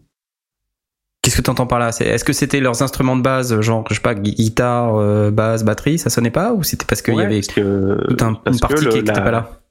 la- parce que la prod euh, de, de, de leurs albums avait recours justement à, à beaucoup de post-prod, à de l'empilage, à des, D'accord. à des, à des, à des, à des retravaux sur les, sur les prises de son. Et quand ils jouaient en acoustique, bah, enfin pas en acoustique mais en live, Ouais. euh, bah, il manquait des trucs, quoi. Tu sais, mais entre, entre guillemets, ils sont où les autres, quoi. Il y avait une profondeur et une ampleur sur les albums. Tu les voyais sur scène avec Tarja à l'époque, il y avait encore Tarja. c'est- Ça, tu, tu te disais, merde, il en manque 10 ou 15 là pour que ça sonne comme d'habitude, quoi. Ouais. C'était un petit peu. euh, Alors, un truc avec Cantis, c'est que il travaille beaucoup là-dessus. Ouais. Donc, euh, il, il manque rien sur Cantis. Quand on va voir Cantis en live, on a tout. Mais c'est deux fois plus fort en fait. C'est c'est encore Ouais, c'est fois plus fort. C'est encore plus fort parce qu'il y a un travail énorme de synchro avec euh, du sample, avec euh, potentiellement d'autres parties qui sont qui sont là en support. Tu vois, enfin c'est mais il y a et des du coup, c'est pas comme le live, mais c'est ça sonne. euh, Enfin, c'est t'as pas l'impression d'être lésé. À l'opposé du, du, du, du spectre de, style métal, euh, Manowar est un groupe qui a, eu, qui, a, qui a une réputation pour beaucoup travailler ses lives Ouais. avec du, du matos de, de pointe pour vraiment sonner, euh, euh, j'ai en- j'ai envie de dire, presque encore mieux en live que, que sur leurs albums. Ouais. Ouais, c'est- c'est clair qu'il faut j'allais revenir à ça, c'est vrai que pour en revenir à Nightwish, le problème qu'ils ont, c'est qu'ils ont tellement, ils utilisent tellement les samples sur scène qu'en fait, ils ne retravaillent pas leurs morceaux pour le live. Mm, mm. Et euh, c'est vrai qu'on peut ressentir un manque à ce niveau-là. Alors que, Oui. par exemple, euh, je vais te prendre euh, l'exemple de Symphony X, qui avait euh, pendant la- l'album euh, qui s'appelle Five de New Mythology, euh, qui est un album très symphonique. On, on se dit qu'il n'y a pas moyen de le faire sans sample euh, en live. Au final, les, euh, on voit que le groupe derrière, pour le live, ont tout retravaillé, ont retravaillé tous leurs morceaux de façon à ce que ça sonne en live et sans sample. Et ça, c'est euh, franchement très agréable. Ça doit pas être évident ça quand même. hein. C'est pas évident, mais euh, franchement, quand on passe du, de l'album euh, à l'album live qu'ils avaient enregistré justement à ce moment-là, bah, on se rend compte qu'il y a vraiment un, un très gros travail et qui euh, c'est du bon quoi. C'est franchement, il n'y a pas, euh, y a pas à chipoter quoi. On voit qu'ils ont travaillé leur truc. Ok, et donc si on revient sur le reste des instruments, on a parlé des, euh, de- des guitares, des batteries, et donc basse et, et autres. euh, Basse, ouais. Est-ce qu'il y a quelque chose à dire en particulier pour obtenir un son métal? Euh, bah, c'est ce qu'on disait sur la basse par rapport à, à ce que tu disais sur, sur l'électro ou sur le funk. La basse, dans le métal, généralement, elle est, elle est plus dans son registre basse, c'est-à-dire qu'on ne va pas chercher des, des notes hautes avec la, la basse, sauf pour quelques petits effets, mais, mais globalement, son rôle, c'est vraiment le, le soutien à cette rythmique lourde des, des guitares Mhm. euh, avec justement des, des registres graves et puis souvent jouer à l'octave ce que la guitare joue ou, ou jouer les, les fondamentales de- d'accords pour renforcer le power chord qui est, on en a pas parlé de ça parce que c'est pas dans le, forcément dans, dans le son mais c'est dans, la- dans les dans, dans les choix La technique de jeu. Dans, dans, dans les choix de technique de, de, de jeu pour toujours renforcer euh, cette attaque et cette lourdeur du, du son euh, avec des, des sons qui sont un peu plus naturels que, que ceux des, des grattes. Parce qu'effectivement comme la basse est dans le dans le son vraiment bas si on c'est c'est c'est ce que tu disais si on met trop de trop d'effets bah ça va ça va sonner bouilli quoi. Ouais. Euh, et puis euh, donc ça c'est pour beaucoup de groupes qui mettent la, la guitare en avant et puis il y a quand même quelques groupes qui mettent la, la basse devant. Euh, Alors bon, euh, Lemmy est un peu un, un ovni avec Motorhead puisque lui il a, il a popularisé euh, la technique où en gros il joue de la basse euh, comme il jouerait de la gratte en faisant euh, des power chords avec la basse, mais il a des bras de bûcheron et puis bon c'est voilà. Alors parlons du, du power chord là, puisque ça fait deux fois qu'on mentionne. C'est en fait fondamental, quinte, octave.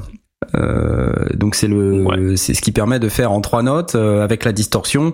euh, Alors tu un peux son faire fondamental, enfin fondamental quinte octave, c'est le, plus c'est le plus répandu.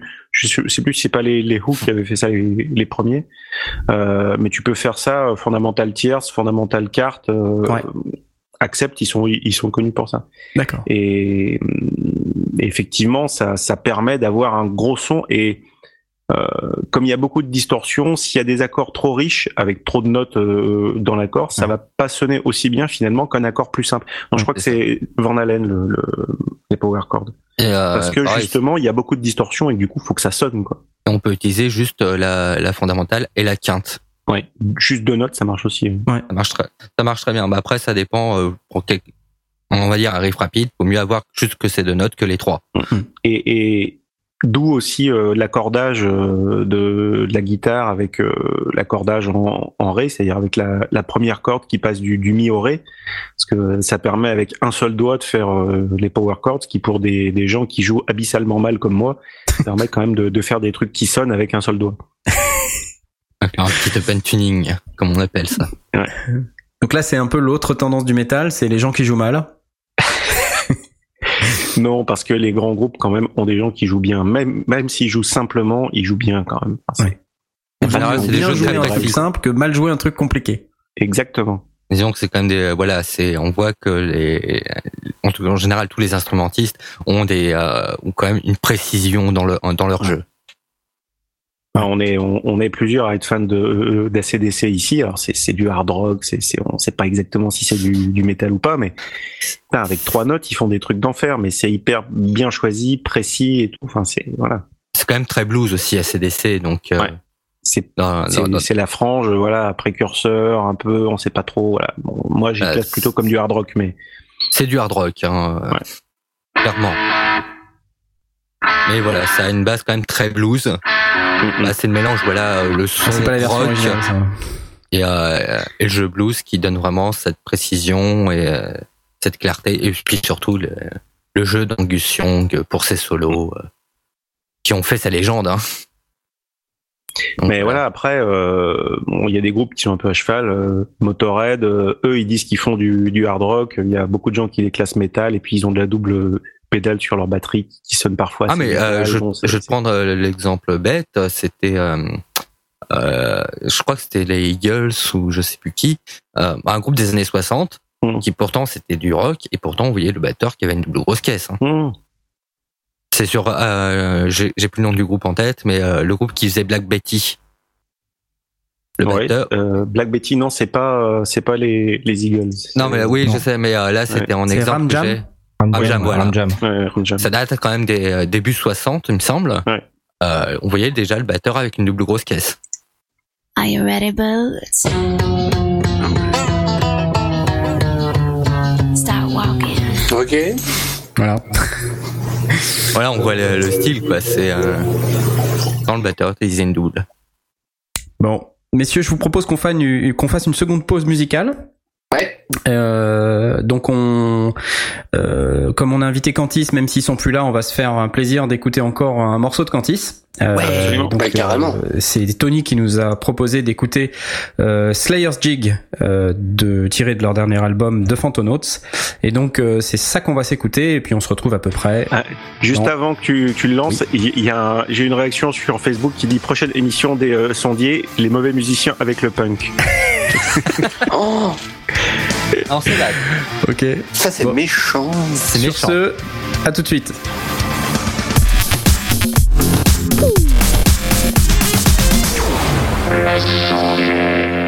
Et nous voici de retour dans cette numéro 7 des sondiers dédiés au son métal.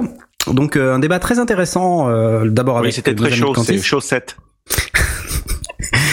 Au secours. Ah mais on l'arrête plus. Hein. Ouais, ouais, ouais. Et ensuite, euh, un débat très intéressant avec nos amis sondiers, évidemment, comme à chaque fois. Euh, on on n'a pas parlé. euh, donc, tu voulais rajouter quelque chose sur la basse, euh, Velf Oui, je disais que euh, donc j'avais parlé de la, base dans son rôle euh, soutien et, et, et, accompagnement, mais euh, le métal c'est aussi la base galopante, notamment Steve Harris chez, Iron Maiden. Euh, et d'une manière générale, la, la base plus en avant et, et la base galopante, ça a donné euh, l'expression euh, du métal tagada parce que voilà, on a souvent ce, ce truc où le, il joue à double doigt, voire à trois doigts, et ça fait tagada, tagada, tagada, tagada, ce qui, ce qui donne un truc très très entraînant et qui renforce encore la, la rythmique batterie pour que pour qu'on tape du, du pied quoi. Tu le fais super bien en tout cas. Ouais, tagada, tagada, tagada. Ouais. Alors, je voulais juste préciser un truc hein, pendant que j'y pense. J'ai une, Euh, une basse derrière moi, mais je suis pas branché. pour nos, nos auditeurs euh, qui vont nous écouter via le replay, évidemment, euh, vous n'aurez pas eu les morceaux, les fameux morceaux qu'on a eu en pause musicale, les morceaux de Cantis, qui sont excellents, évidemment. Donc, euh, bah, pour, pour pouvoir euh, vraiment avoir ces morceaux, il faut évidemment acheter l'album de Cantis. euh, Plusieurs de fois. Achetez-le une fois par morceau, c'est le mieux. Disponible au prix très intéressant de, du prix de ce CD que je ne connais pas, mais qui n'est certainement Ouais. pas très cher. Et je crois que c'est euh, pour deux CD achetés, on paye le prix de, de deux CD. Oui, Ouais. c'est une affaire. Ça vaut le coup, quoi. Ça vaut le coup. Ouais. Alors, un point qu'on a rapidement touché avec Cantis et qui est fondamental dans le métal, c'est la voix. Le chanteur, la chanteuse, Mhm. les voix. Alors, il y a plusieurs types de métal évidemment, et euh, à chaque fois on couvre des, des spectres Ouais, différents. Une fois encore, il n'y a pas un chant métal. Quoi. Et donc, euh, que- qu'est-ce qu'on peut en dire? Je sais pas. Est-ce que quelqu'un veut se lancer? Moi, je chante trop mal. On peut, on peut déjà évoquer euh, les différents chants métal. Euh, Il y a le growl. A, Ah oui, ben, on euh, n'a pas parlé de. Il y avait Meshuga tout à l'heure. Squeal. Le, squeal, l'espèce de, de, de son de, comme si on égorgeait un cochon. C'est un peu comme ACDC, ça. Non? C'est c'est même pire que ça. Euh, Pire que CDC. Ouais. c'est euh, A- ACDC. CDC, hein, c'était juste du scream, quoi. C'était, il criait, quoi. C'était juste du scream. C'est c'est un chant, ça reste un chant très très clair, très aigu, ce qui caractérise d'ailleurs euh, beaucoup ACDC. Hmm. Mais le, le pig squeal, euh, c'est absolument abominable. Mais- C'est un exemple, non, peut-être? Je sais pas. Je je- je- j'en ai aucune idée, j'écoute pas, donc je sais que ça existe. Mais euh, Euh, exemple Cradle. Hein, ah oui, Cradle of Filth, ouais, par Voilà. exemple. Ah, Venom, bah, déjà, c'est du ça Pix tout de Squeal, suite. non ou... Venom, je sais pas. Avance un peu.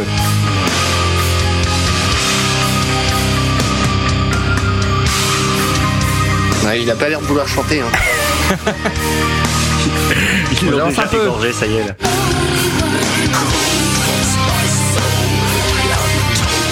Ah, Pour l'instant, c'est ça va. C'est audible encore. hein. Ouais. Il est un peu éraillé, quoi, mais. Il y a une chanteuse euh, lyrique. Ouais, une une chanteuse là, ça va pas. Bon, un autre.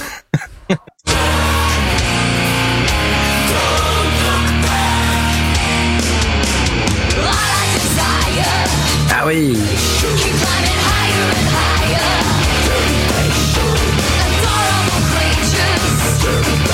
C'est pas pas si pire, comme diraient les, Cana- les Canadiens. On va dire qu'ils ils sont calmés parce que c'était les Ouais. premiers albums, euh, c'était euh, assez violent. Il faut aller plus loin.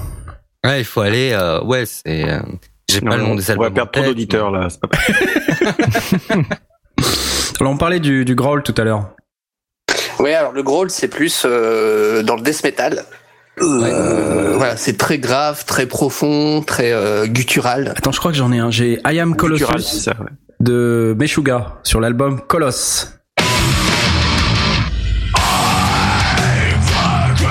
Ça le fait ou pas ça Ouais, Il y a pire encore. Hein. Ouais. Mais ouais, c'est... Y a pire que ça? Ah ouais, ouais, il y a pire. Il y a plus, euh, Ouais, ça c'est quand Il y fort. a Masters Apprentice de Opus qui euh, qui euh, qui euh, qui représente bien le, le, le growl bien bien grave et, et guttural. Necrodes, c'était pas du, gros. Ça doit faire mal de chanter Ouais, comme hein. ça quand même un peu. hein. Eh ben, j'ai vu euh, des voilà. Pardon, ça, je t'ai c'est coupé la parole. hein. Euh, Il y, a, il y, a, il y a beaucoup de techniques de chant, des vraies techniques de chant qui, euh, qui euh, permettent de faire ce, ce- ces types de chants, ces types de growl, de scream, sans s'abîmer la voix. Sans se blesser. hein. Attention. Voilà, ça commence là. Là, c'est bien. ouais. Voilà.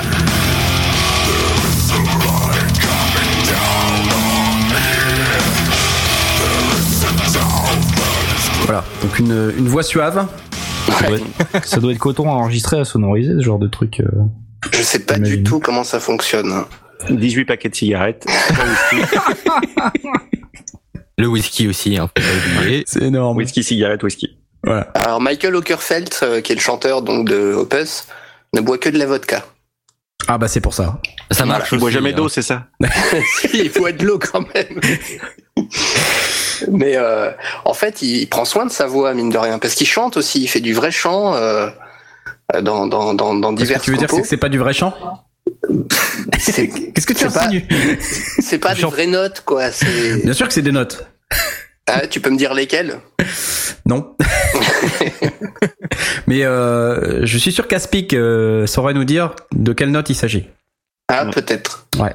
Ah bah, il nous expliquerait toutes les progressions, tous les, les choix, le- les modes. euh. Explique si tu nous entends. Bah, euh, L'autre jour, il y avait ma chaise qui grinçait, ou même c'était la tienne, celle, de Jay- celle de Jay, je crois, qui, qui Ouais. grinçait, qui nous a dit ah bah c'était un fa dièse. Très fort. Aspic, si tu nous regardes, enfin si tu nous écoutes, Big up. t'avais qu'à être là, hein, tant pis. Ouais. Euh, ok, donc ça c'était pour les, les, les voix. Bon, qu'est-ce qu'on a d'autre comme style de voix euh, à part euh, Bah, crawl. la chanteuse lyrique mignonne avec une combinaison en cuir. hein. hmm, Ouais, tout à fait. ouais. hmm. Tu parlais tout à l'heure, Velve, de la chanteuse de. Euh, comment Within. Within Temptation. Ah, je parlais pas de la chanteuse, mais du son de batterie, Non, mais euh, Ouais, moi je parlais de, moi, je parlais de Tarja tout à l'heure. Oui, Tarja. ah, Tarja aussi. Ouais. ouais. Tarja. C'est Nightwish.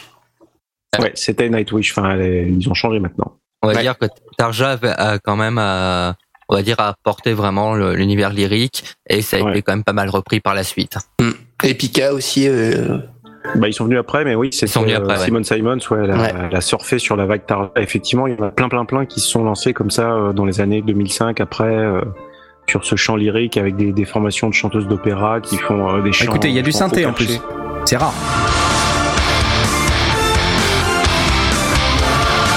Il y a même des chœurs. Il y a même des chœurs euh, au TX12.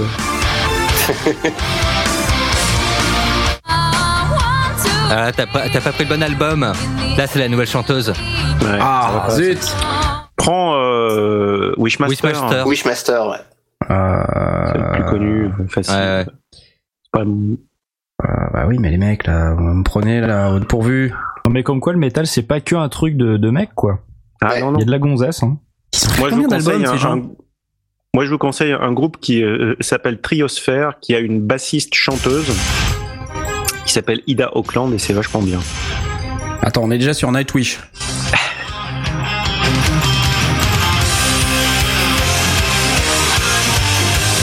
Il faut encore avancer un petit peu. Faut que j'avance, ok. J'avance. Là, là, c'est bien, elle chante. euh, Ah oui.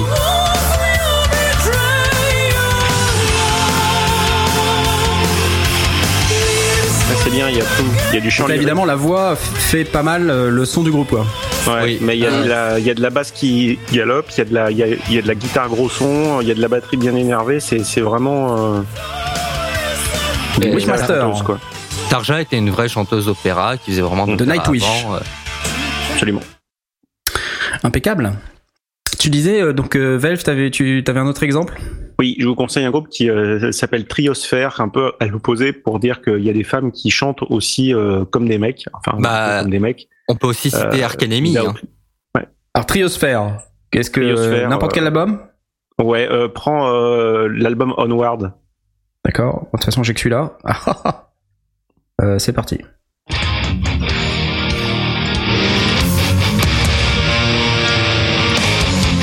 Euh, Est-ce que tu as le- un morceau qui s'appelle Gunning for Glory Euh, ouais. Vas-y, balance ça.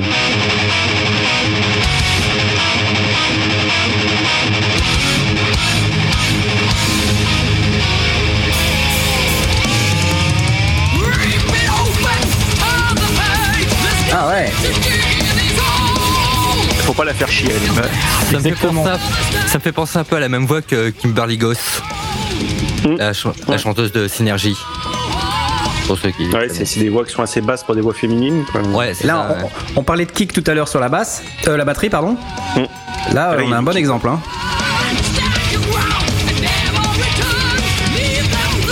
Avec la batterie qui fait.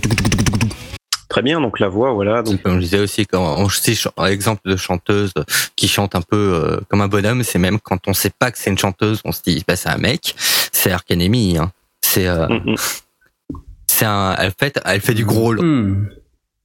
C'est- et c'est impressionnant en fait. Parce qu'en fait, on la voit sur scène, euh, on la voit, elle est quand même très mignonne, elle est super fine et tout ça. Donc tout d'un coup, on entend chanter, on fait oh oh là là, Dieu.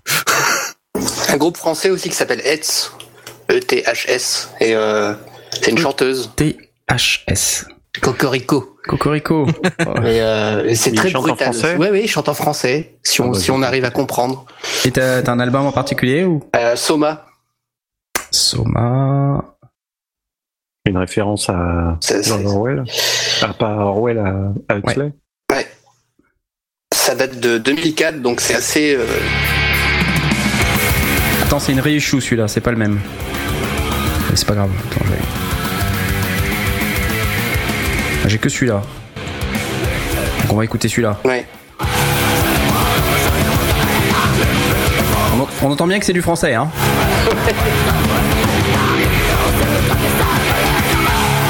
Si, si, on entend bien, euh, ça, c'est euh, Je me suis pris les testicules dans la porte, s'il te plaît, ouvre-la, j'ai balle. Bon. Euh, donc ça c'était pour la partie voix. Comme vous pouvez voir, on a euh, différents styles. Et euh, donc il n'y a pas un style de métal, il n'y a pas un son métal, on l'a dit depuis le début. Euh, donc là on Il y en a a des vraiment sons métal. la démonstration, il y a des sons métal et non pas le son métal, mais des sons métal, Métro. métaux. Metal. Metal. Ok, euh, je vous propose qu'on avance un peu là du coup sur euh, le- la suite de notre émission. Est-ce qu'on veut parler un peu des autres instruments? Bah, il y aurait les synthés, pas trop. mais euh, les synthés, c'est, on, on va dire qu'on se prend pas trop la tête au niveau des sons. Ça reste surtout des violons, des pianos, des, voilà, des sons qui apportent plus une- un côté symphonique, autre chose. Après, c'est vrai qu'il y en a qui utilisent vraiment des sons. Ah, Il y a toujours une exception. Il y a une exception qui confirme la règle toujours. Là, j'en ai une en dirait tête. non, c'est pas vrai. euh. Et Dream Non, Theater. Ah, Dream Ouais, Dream Theater, Theater, c'est- ça utilise les deux en fait. C'est, euh, c'est le vraiment le piano pour avoir le côté symphonique et euh, tout ça, et aussi un peu le côté électronique pour certains passages. Alors j'ai pas de morceau particulier en tête, mais euh, Dream Theater en fait, on Euh, a déjà parlé un peu du clavieriste de Dream Theater. Il Metropolis s'appelle Part One. Jordan Rudess. Ça c'est le dernier, ouais. C'est euh, avant il y a eu le- il y a aussi Derek Derek, Derek Chirinian, Ouais. je vais y arriver. Ouais. Et euh, mince, j'ai plus le nom du premier. Euh, je cherche, vous inquiétez pas. Et C'est pas ils, ont, Et donc, ils ont tous apporté quelque chose en fait dans leur truc. Même si Chirinian est resté pendant un album, il a apporté un petit truc au groupe. Je vois. Donc Jordan Rudess, le dernier, là, en date? Mais il est, euh, il, il est très reconnaissable et il est très très actif dans le monde de l'audio numérique en général et il est même patron d'une entreprise qui fabrique des applications iPad. Enfin des applications, pas que iPad d'ailleurs. Mhm. Donc il a cette petite barbichette atroce. Euh, Et il peut faire peur, hein. ouais, c'est c'est juste horrible. Donc là on Ouais. n'entend pas trop le clavier. Alors je sais pas, on va en prendre un autre. Ah bah Paul Meander. Pull Me Under de Dream Theater.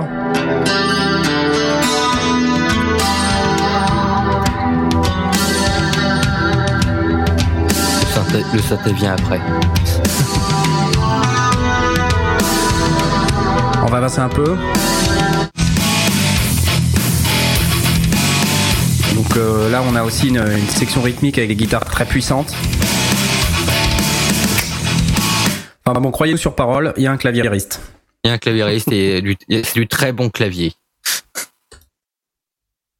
Donc ça, c'était pour euh, euh, la partie euh, synthé. Qu'est-ce qu'on a d'autre euh, finalement à part des instruments symphoniques? On parlait du violon un peu de Cantis tout à l'heure. Il y a eu pas mal de d'exploration vers le jeu avec des orchestres symphoniques. euh, C'est c'était à la mode un ça. petit peu moins. Ah, le- mais Therion l'a fait, Epica l'a fait, de, de, de jouer avec tout un orchestre. Bah, le premier qui l'a vraiment fait, qui a vraiment lancé, c'était Metallica avec le SCM. Mhm. Ouais, notamment Après, il y a Call of des- Cthulhu, euh, ça c'est c'est Ah, plutôt mais pas mal avec un, avec un orchestre. Après, il y a des formations, euh, je pense notamment à un groupe qui s'appelle Haggard, qui fait un espèce de métal euh, symphonique, euh, folklorique, et qui sur scène euh, est composé de euh, une, une, une, une trentaine d'instrumentistes euh, classiques. Ça s'écrit comment? Haggard, Je sais Ok. pas si on peut en trouver beaucoup, euh, parce que c'est pareil, c'est assez vieux. J'ai trouvé un, euh, j'ai trouvé un garde, mais je suis pas si c'est ça. Non, c'est pas pas ça. Je connaissais Haggard du Nord, mais c'est pas. Il y avait Pourtant, Haggard la, la pochette aussi. euh, fait très métal. C'est assez difficile à trouver à garde. Ouais, ok. Et sinon, il y a aussi les, les groupes comme Fintroll euh, et tout Ouais, ça, tout- qui utilisent euh, les accordéons en fait. Les vieux Les accordéons, accordéons. c'est Oh les God. trucs de pirates. euh, Troll à. Ouais. Mais en attendant, Alors Je sinon, voulais- juste un, un, un dernier truc sur le son métal. Moi, ça sera Oui. euh, ma conclusion du, euh, du euh, soir pour, pour dire qu'il y a quand même un son métal. Euh, je vous conseille euh, d'écouter euh, le Metal Tribute to ABBA qui a été fait euh, il y a quelques années Oui. par des groupes comme Ethereum, Synergy, Morgana Le Fay, où dedans ils reprennent une quinzaine de, de, de standards du groupe ABBA, donc euh, disco. Et, euh, et, et voilà, donc euh, euh, euh, jouant Summer Night City, moi ça a été ma première chanson de métal quand j'étais gosse que j'ai découvert le métal comme ça. Il y en a une Et- aussi qui passe très bien, c'est euh, Gimme Gimme Gimme Gimme Gimme Gimme par euh, Ouais. Synergie. Là, Et c'est vraiment des super reprises et on se prend à aimer ABBA quand on n'aime pas du tout le disco. Euh, et ça prouve qu'il y a vraiment un son métal parce que euh, voilà, quand on écoute ABBA et puis qu'on écoute une reprise par Synergie ou par Ouais. euh, ou par Nation, ben voilà, c'est pas pareil. Quoi. par l'exemple de Synergie. Désolé, je l'avais chargé. Ah, mais c'est très bien parce que je cherche partout depuis tout à l'heure et j'ai pas trouvé.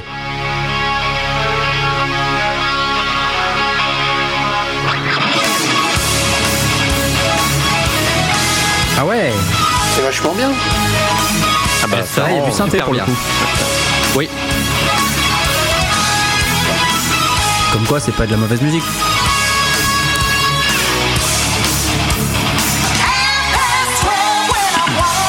Voilà. Bon, bah, je vous propose euh, qu'on qu'on arrête un peu sur cette partie et qu'on fasse un tonnerre d'applaudissements à Aspic qui a joint le channel. On a même rejoint le studio en fait avec euh, le magot. Salut Ouais, avec le puisque magot c'est ça, je m'en vais. moi. Trois jours après, parce que, en fait, c'est bien, il nous reste un quart d'heure d'émission. Et j'aurais dû répondre, ça aurait été marrant. Oui. Et voilà, on était en, en fait, on était en préparation de notre notre album, donc on était très occupés. Ah, pendant oui, que certains parlent euh, du métal, d'autres en font. Absolument. C'est ça. On avait même engagé un forgeron maintenant. voilà, c'était ma On m'a blague. dit qu'on ferait pas de blagues sur les enclumes. fabriqué une cuillère. Voilà. Bon, eh ben, puisqu'il nous reste pas longtemps euh, pour te clore cette émission, je vous propose qu'on aille un peu vite sur le, le- les rubriques. Euh, je pense qu'on on va passer les news, euh, on les mettra pour la, la semaine prochaine. Ouais. Enfin, dans 15 jours. Euh, on avait un, truc un peu rigolo à vous faire écouter, euh, qui concernait en fait un top 10 euh, des, types de métal expliqué à mon fils. Alors c'est un truc qu'on a trouvé sur Topito. Donc Topito c'est un truc un peu marrant mais c'est assez rigolo. Enfin je voulais vraiment vous passer ça parce que c'était assez marrant. Donc je vais vous passer les morceaux et puis en parallèle je vais vous lire le texte euh, qui vient avec. Vous allez voir c'est assez démentiel. C'est parti. Black metal. Le black metal, c'est une musique pour les gens qui habitent dans le nord de la planète, comme les vikings et les lillois. Là-bas, il fait très froid et ils s'ennuient beaucoup. Alors après une balade dans la forêt, euh, ils se retrouvent dans les caves pour jouer une musique très aiguë. Comme la perceuse de papa. Le chanteur imite le cri du corbeau pour dire à quel point il est amoureux de la neige, la forêt et de Satan. Et le batteur tape le plus vite possible en faisant la grimace. Plus pour faire du black metal, il faut avoir des pantalons moulants en cuir et aimer les chèvres. Ah, ça c'était pour le black metal. Amon Amart, donc. Le death metal. Le death metal, c'est une musique faite par des gros monsieur dont le métier est généralement de couper des arbres. Les gens qui en jouent ont un très gros coup parce qu'ils bougent la tête très vite. Et puis il leur faut des muscles pour soutenir leurs cheveux très longs. Le chanteur chante comme un cochon et le batteur tape le plus vite possible en faisant la grimace. Ils boivent beaucoup de bière et ils chantent des petits comptines à propos de la mort et de la putréfaction. Tu sais, comme le pigeon sans tête que tu avais trouvé dans le caniveau. Et plus, plus les guitares ont de cordes, plus le groupe est connu. Le Doom. Le Doom, c'est comme quand mamie vient à l'église à pied le dimanche avec ses amis. C'est très lent et ça parle beaucoup de la mort. On peut pas dire que les doomeux soient des gens très joyeux. Ils, ont, ils sont tout le temps très très fatigués. C'est pour ça que quand ils font des concerts, ils ne jouent que deux morceaux. Et ça dure déjà 5 heures. Le chanteur peut imiter le cochon comme pour le death metal, ou bien chanter comme quand papa imite l'opéra dans la douche. Le batteur tape le plus lentement possible en faisant la grimace. De plus, moins il y a de riff dans un morceau, plus le morceau est génial. Le stoner. Comme pour le doom metal, mais en plus rapide et en beaucoup moins triste. La plupart du temps, ils fument des cigarettes bizarres qui les rendent encore plus joyeux. Oui, voilà, comme ton grand frère quand on l'a puni. Comme ils sont un peu fatigués, ils aiment pas trop les airs de guitare compliqués. C'est pour ça que souvent ils mettent la basse en avant, parce qu'il y a moins de cordes et c'est plus facile à jouer. Dans ses paroles, le chanteur parle de petites gélules qu'il prend pour mieux dormir et des cigarettes marrantes qu'il fume avec ses copains. Le batteur, il tape le plus fort possible en faisant la grimace. De plus, il paraît que si tu n'as pas une veste en jean et une chemise à carreaux, il t'est interdit de jouer du stoner. Bon voilà. Je vais arrêter, ils sont tous hilarants. Tu postes le lien. euh, Donc je poste le lien. Les, euh, le top 10 des styles de métal expliqué à mon fils. Sur Topito. Ben bravo Knarf, hein, c'est une belle, une belle narration. hein. On sent, Ouais. on sent la formation de comédien derrière, Ah oui, bah oui, l'expérience. tu, penses- le- tu penses Bon, pour la suite, euh, je, ce que je vous propose, c'est que on passe tout de suite au coup de cœur. Et donc pour ça, jingle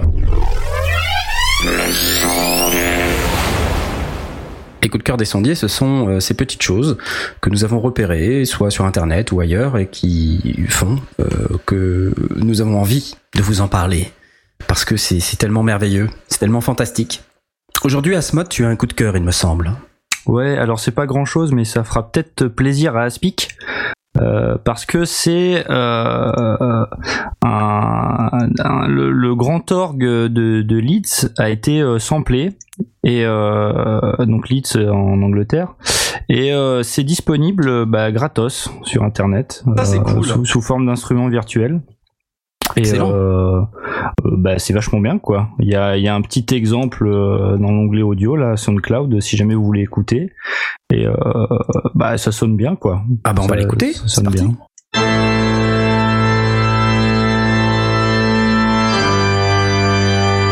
Bienvenue dans les sondiers.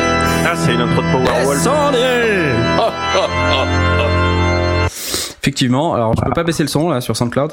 Non non, c'est pas grave, mais euh, voilà, enfin ça, ça pète et c'est gratos quoi. Et moi je moi j'aime bien tout ce qui est gratos, alors bah j'en parle. Voilà. Et c'est très cool parce que les bibliothèques d'orgue euh, virtuelles gratuits est bon. Euh, bon, je l'ai pas encore testé, donc on sait pas s'il est vraiment si bien semblé que ça. J'espère parce que c'est un bel orgue, mais c'est pas c'est pas si fréquent que ça. Des vrais orgues qui sonnent bien, généralement il faut aller sous le plugin Hauptwerk qui coûte déjà 400 balles. Il faut acheter des orgues qui chacun coûtent 400 balles aussi. Voilà.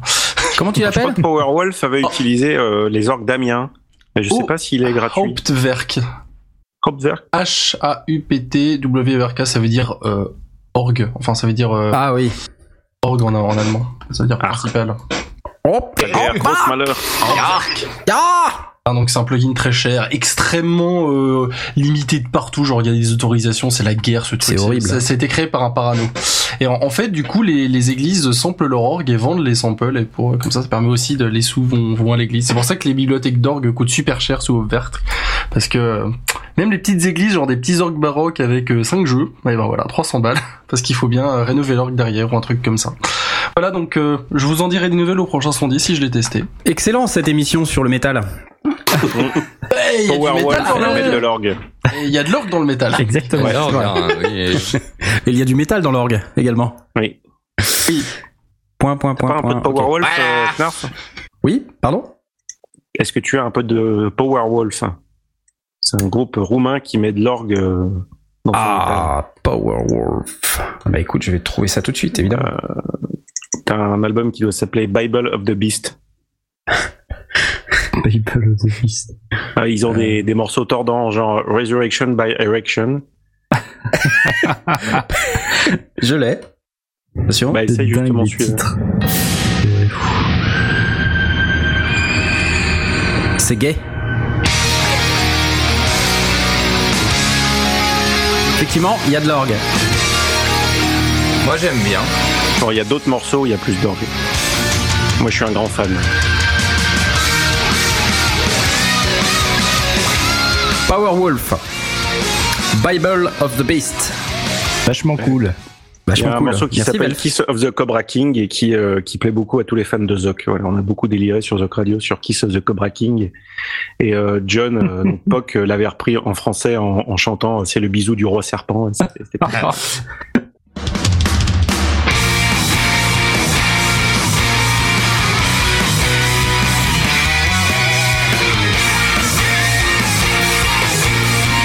Donc le bisou du roi Alors, serpent. il, faut hein. rega- ouais, ouais, il faut regarder leurs clips sur YouTube, c'est à stop de rire. Imagine bien Pen of Chaos chanter ce truc-là.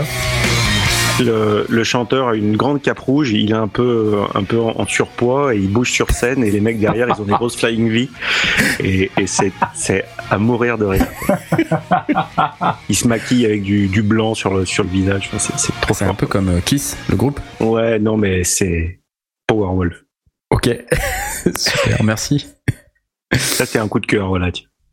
Donc ça c'était pour le coup de cœur. Voilà de coup de cœur. Euh, donc euh, notre deuxième coup de cœur euh, de la soirée, c'est Aurine. C'est Aurine. Aurine? Il est encore là. Oui, excusez-moi, c'est, je sais pas ce qui s'est passé. Donc, euh, alors comme moi, je vais parler euh, d'un batteur qui s'appelle Andrea Vadrucci, ou plus, euh, plus connément appelé euh, Vadrum, qui, est qui a sorti il y a, il y a quoi, il y a un petit moment, je sais plus exactement. Euh, en fait, une vidéo euh, où il fait en fait les 50 ba- euh, 50 intros batterie. Ça passe à du Stevie Wonder, à euh, du Coldplay, il y a du YouTube, il y a, il y a bon, il y a, il y a des choix contestables genre Rihanna où je me dis euh, c'est pas grave, hein. mais euh, c'est super intéressant à écouter. Et puis on on peut voir que même avec la batterie qui pourtant qui est la même, hein, parce qu'il les enchaîne, euh, on peut arriver à obtenir des intros aussi bien euh, pop que vraiment des intros métal euh, très très péchu quoi. Et c'est c'est très très sympa très sympa à écouter. Steve Wonder, Master Blast. Master Blaster, Jamming.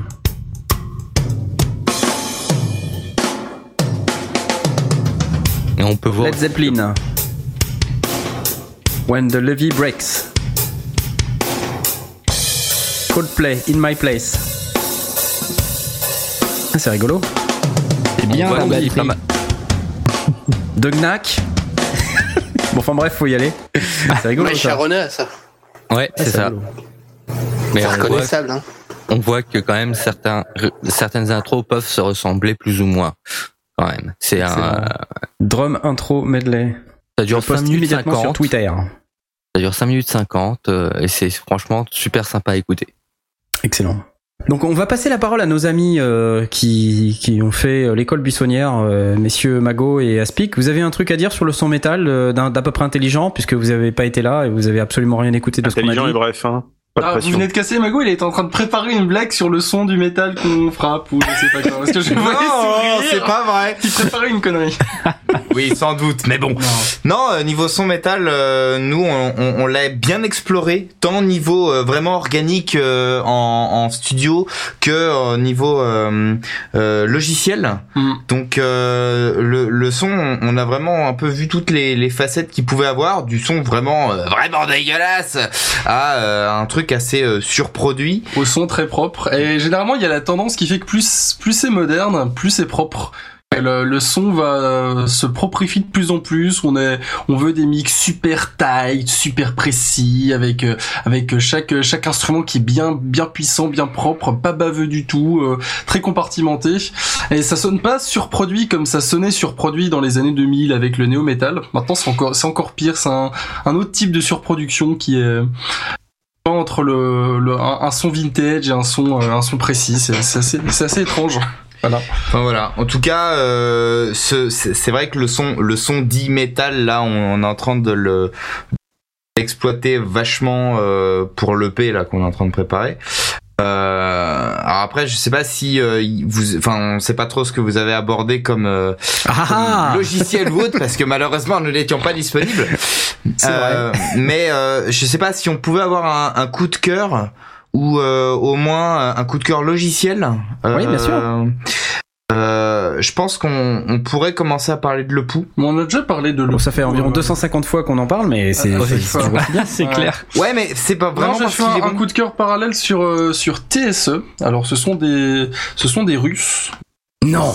Des un, Russes Un plugin qui s'appelle TSEX50. Ils vont nous C'est envahir, C'est un ampli virtuel métal et qui contient toute la chaîne d'effets dont le métalleux peut rêver. Alors ça commence avec une noise gate. Alors c'est un seul plugin, on a tout dedans.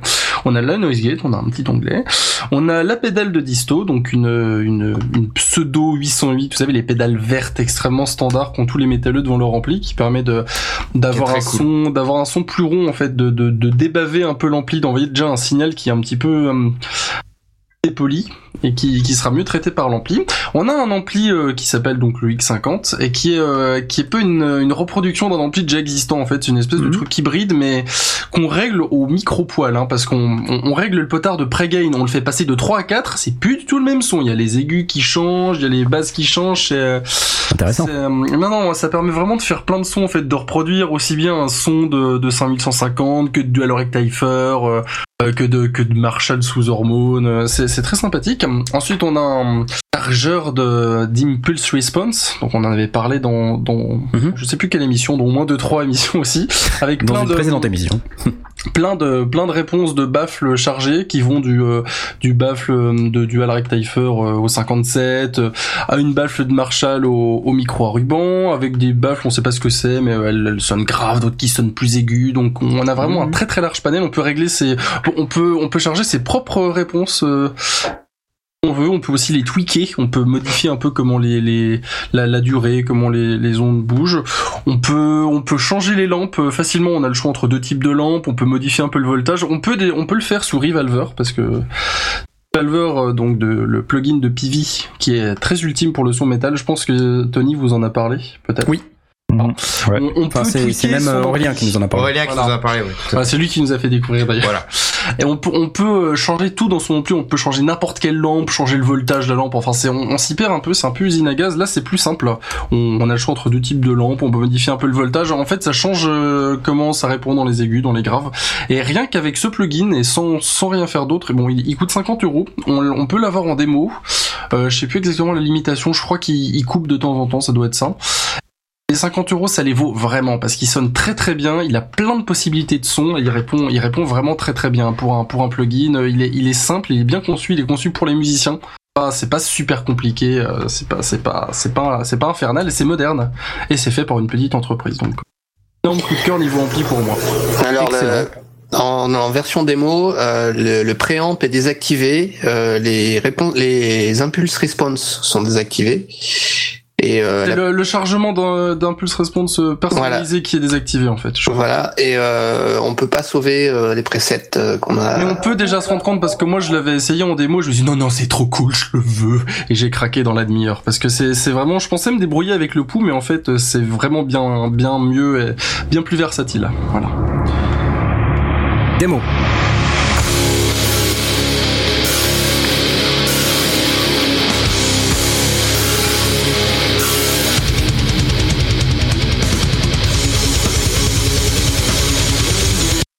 Un autre. C'est très c'est c'est assez orienté moderne. hein.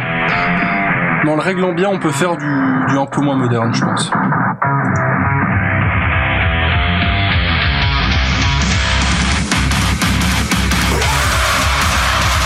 Pas content le monsieur. Quelle pièce à pizza. Lui, il a une, une petite. Plus de euh, papier toilette. euh, un petit problème.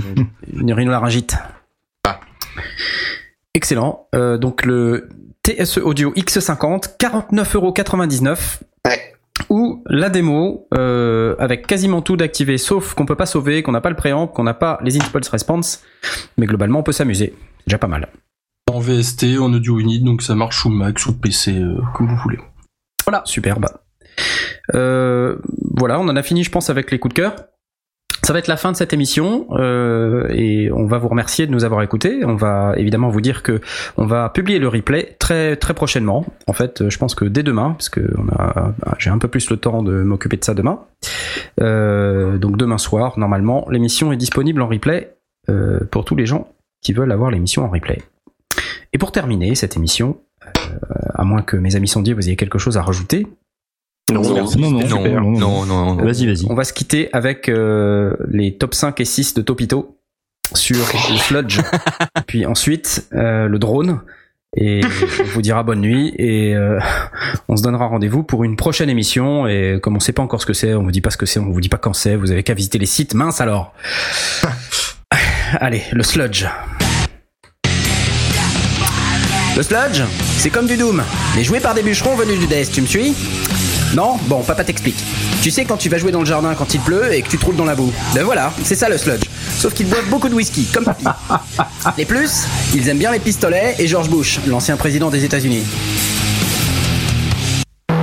Le drone Alors en anglais, ça veut dire bourdon.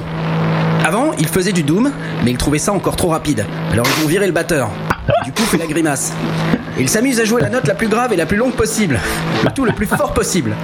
Sur scène, ils mettent plein de fumée et ils se déguisent en moine, mais personne ne sait vraiment pourquoi. De plus, certains albums de drone sont classés sur l'échelle de Richter.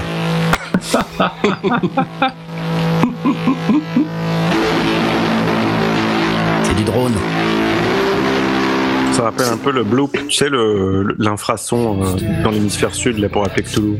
Ouais. Le néo-métal. Le néo-métal est une musique pour les jeunes qui ont des boutons sur le visage.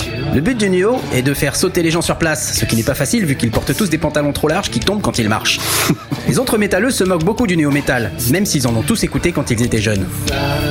De plus, les groupes de néo-métal qui continuent à faire de la musique aujourd'hui rendent très triste ton papa.